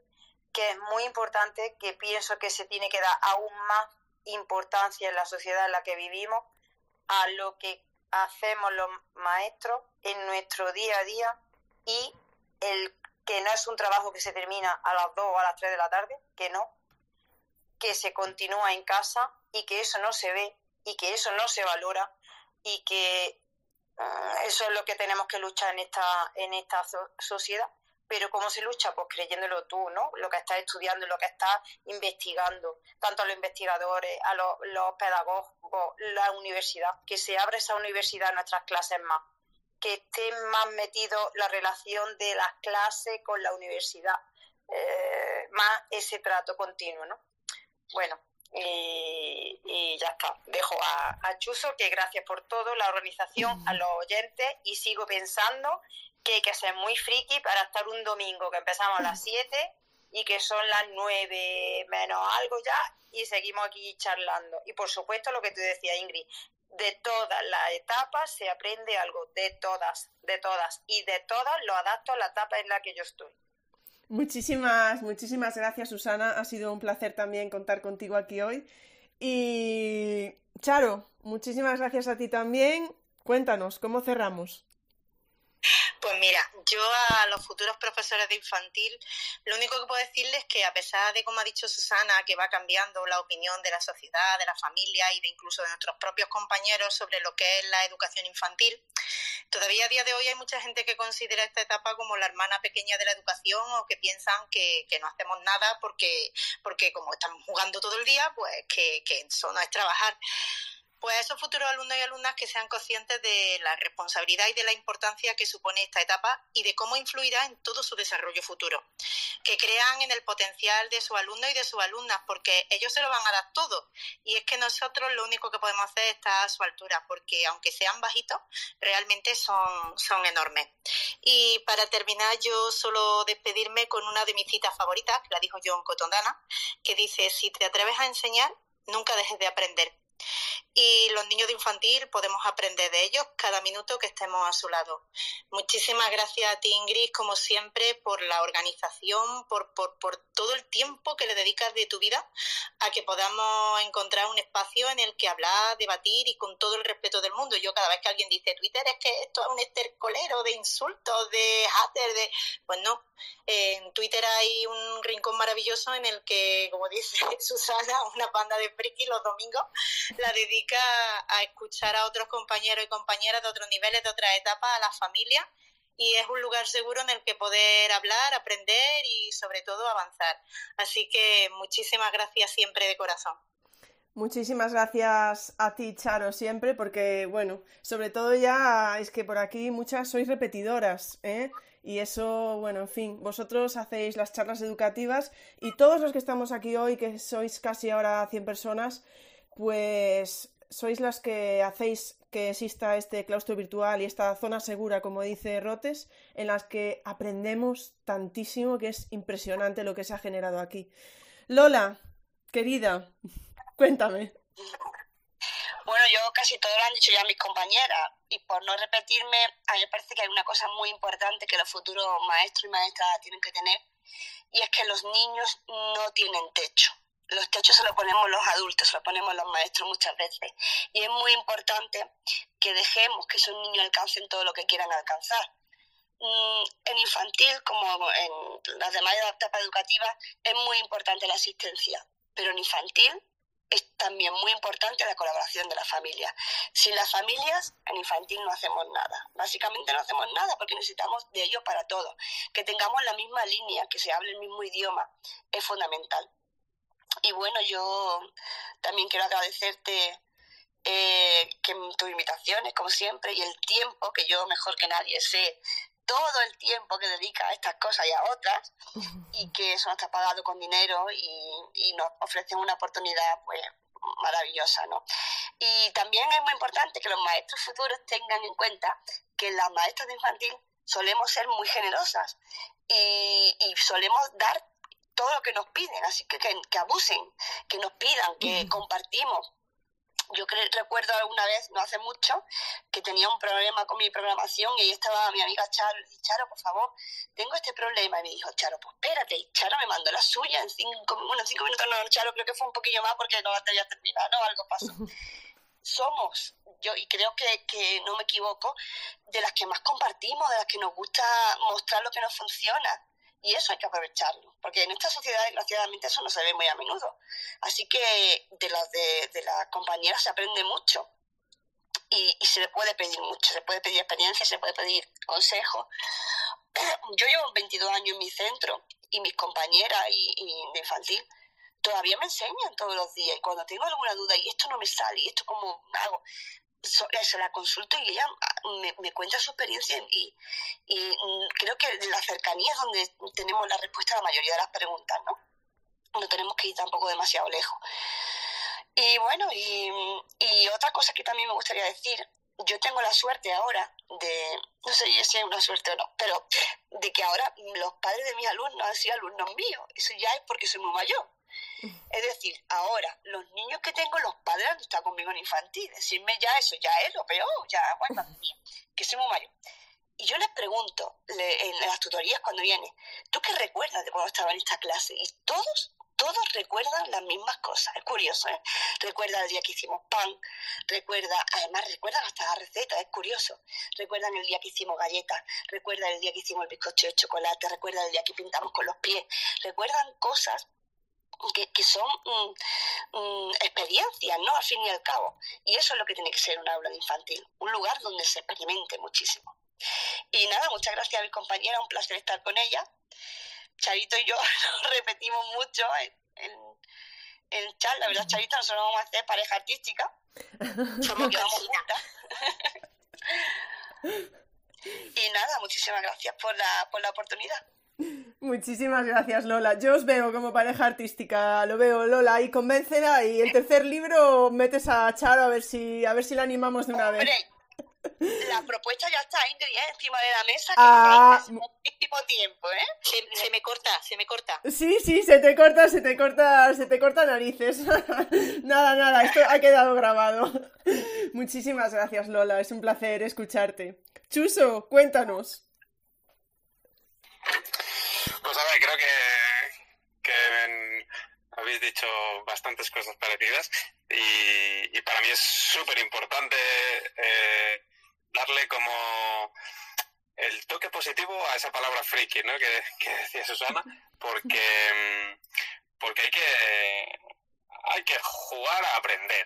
Eh, los peques aprenden jugando y, creo que todo futuro docente y todo futuro docente ha de, ha de jugar a aprender. Ha de, a las opositoras se lo digo, por ejemplo, que hasta para hacer un, ¿no? una infografía, a lo mejor un mapa mental, un esquema de, del aspecto más pesado de la legislación, pues, pues hay que darle el toque creativo, cada uno y cada una a su manera, pero, pero sí creo que hay que, hay que yo me considero friki también de la educación porque cada, cada nuevo recurso que aprendo, cada nueva idea que veo, cada cosa que pasa a mi alrededor, casi siempre la, la asocia, la asocia educación, ¿no?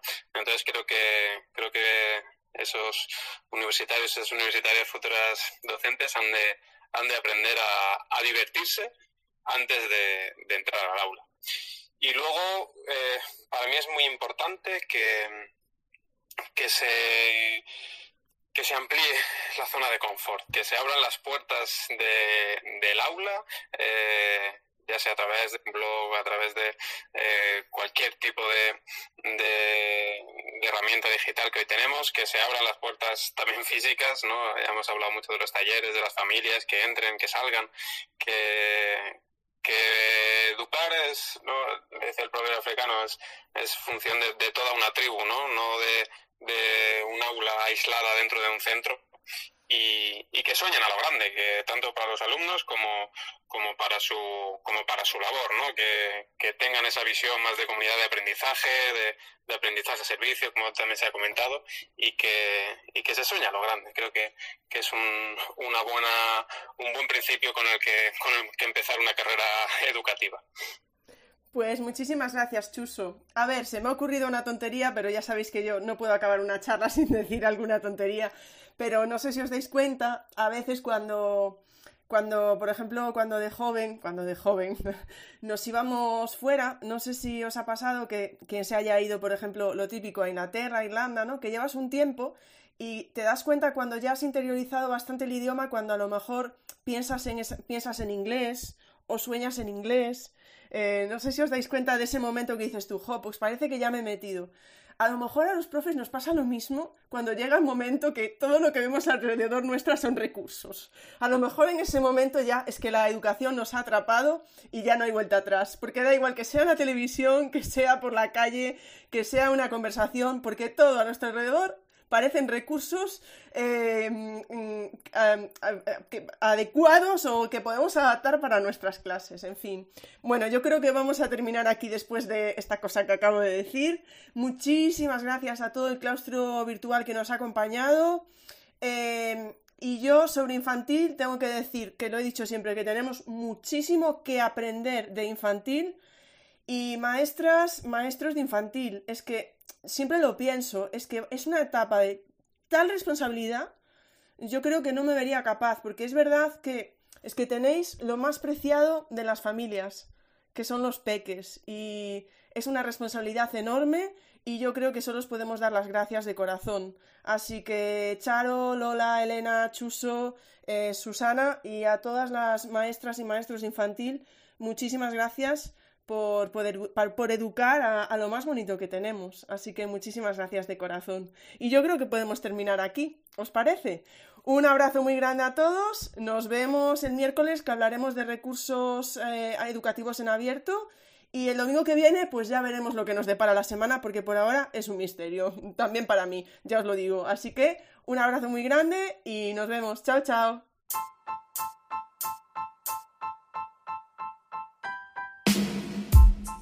Muchas gracias por escuchar este podcast. Si te apetece, nos vemos en el siguiente.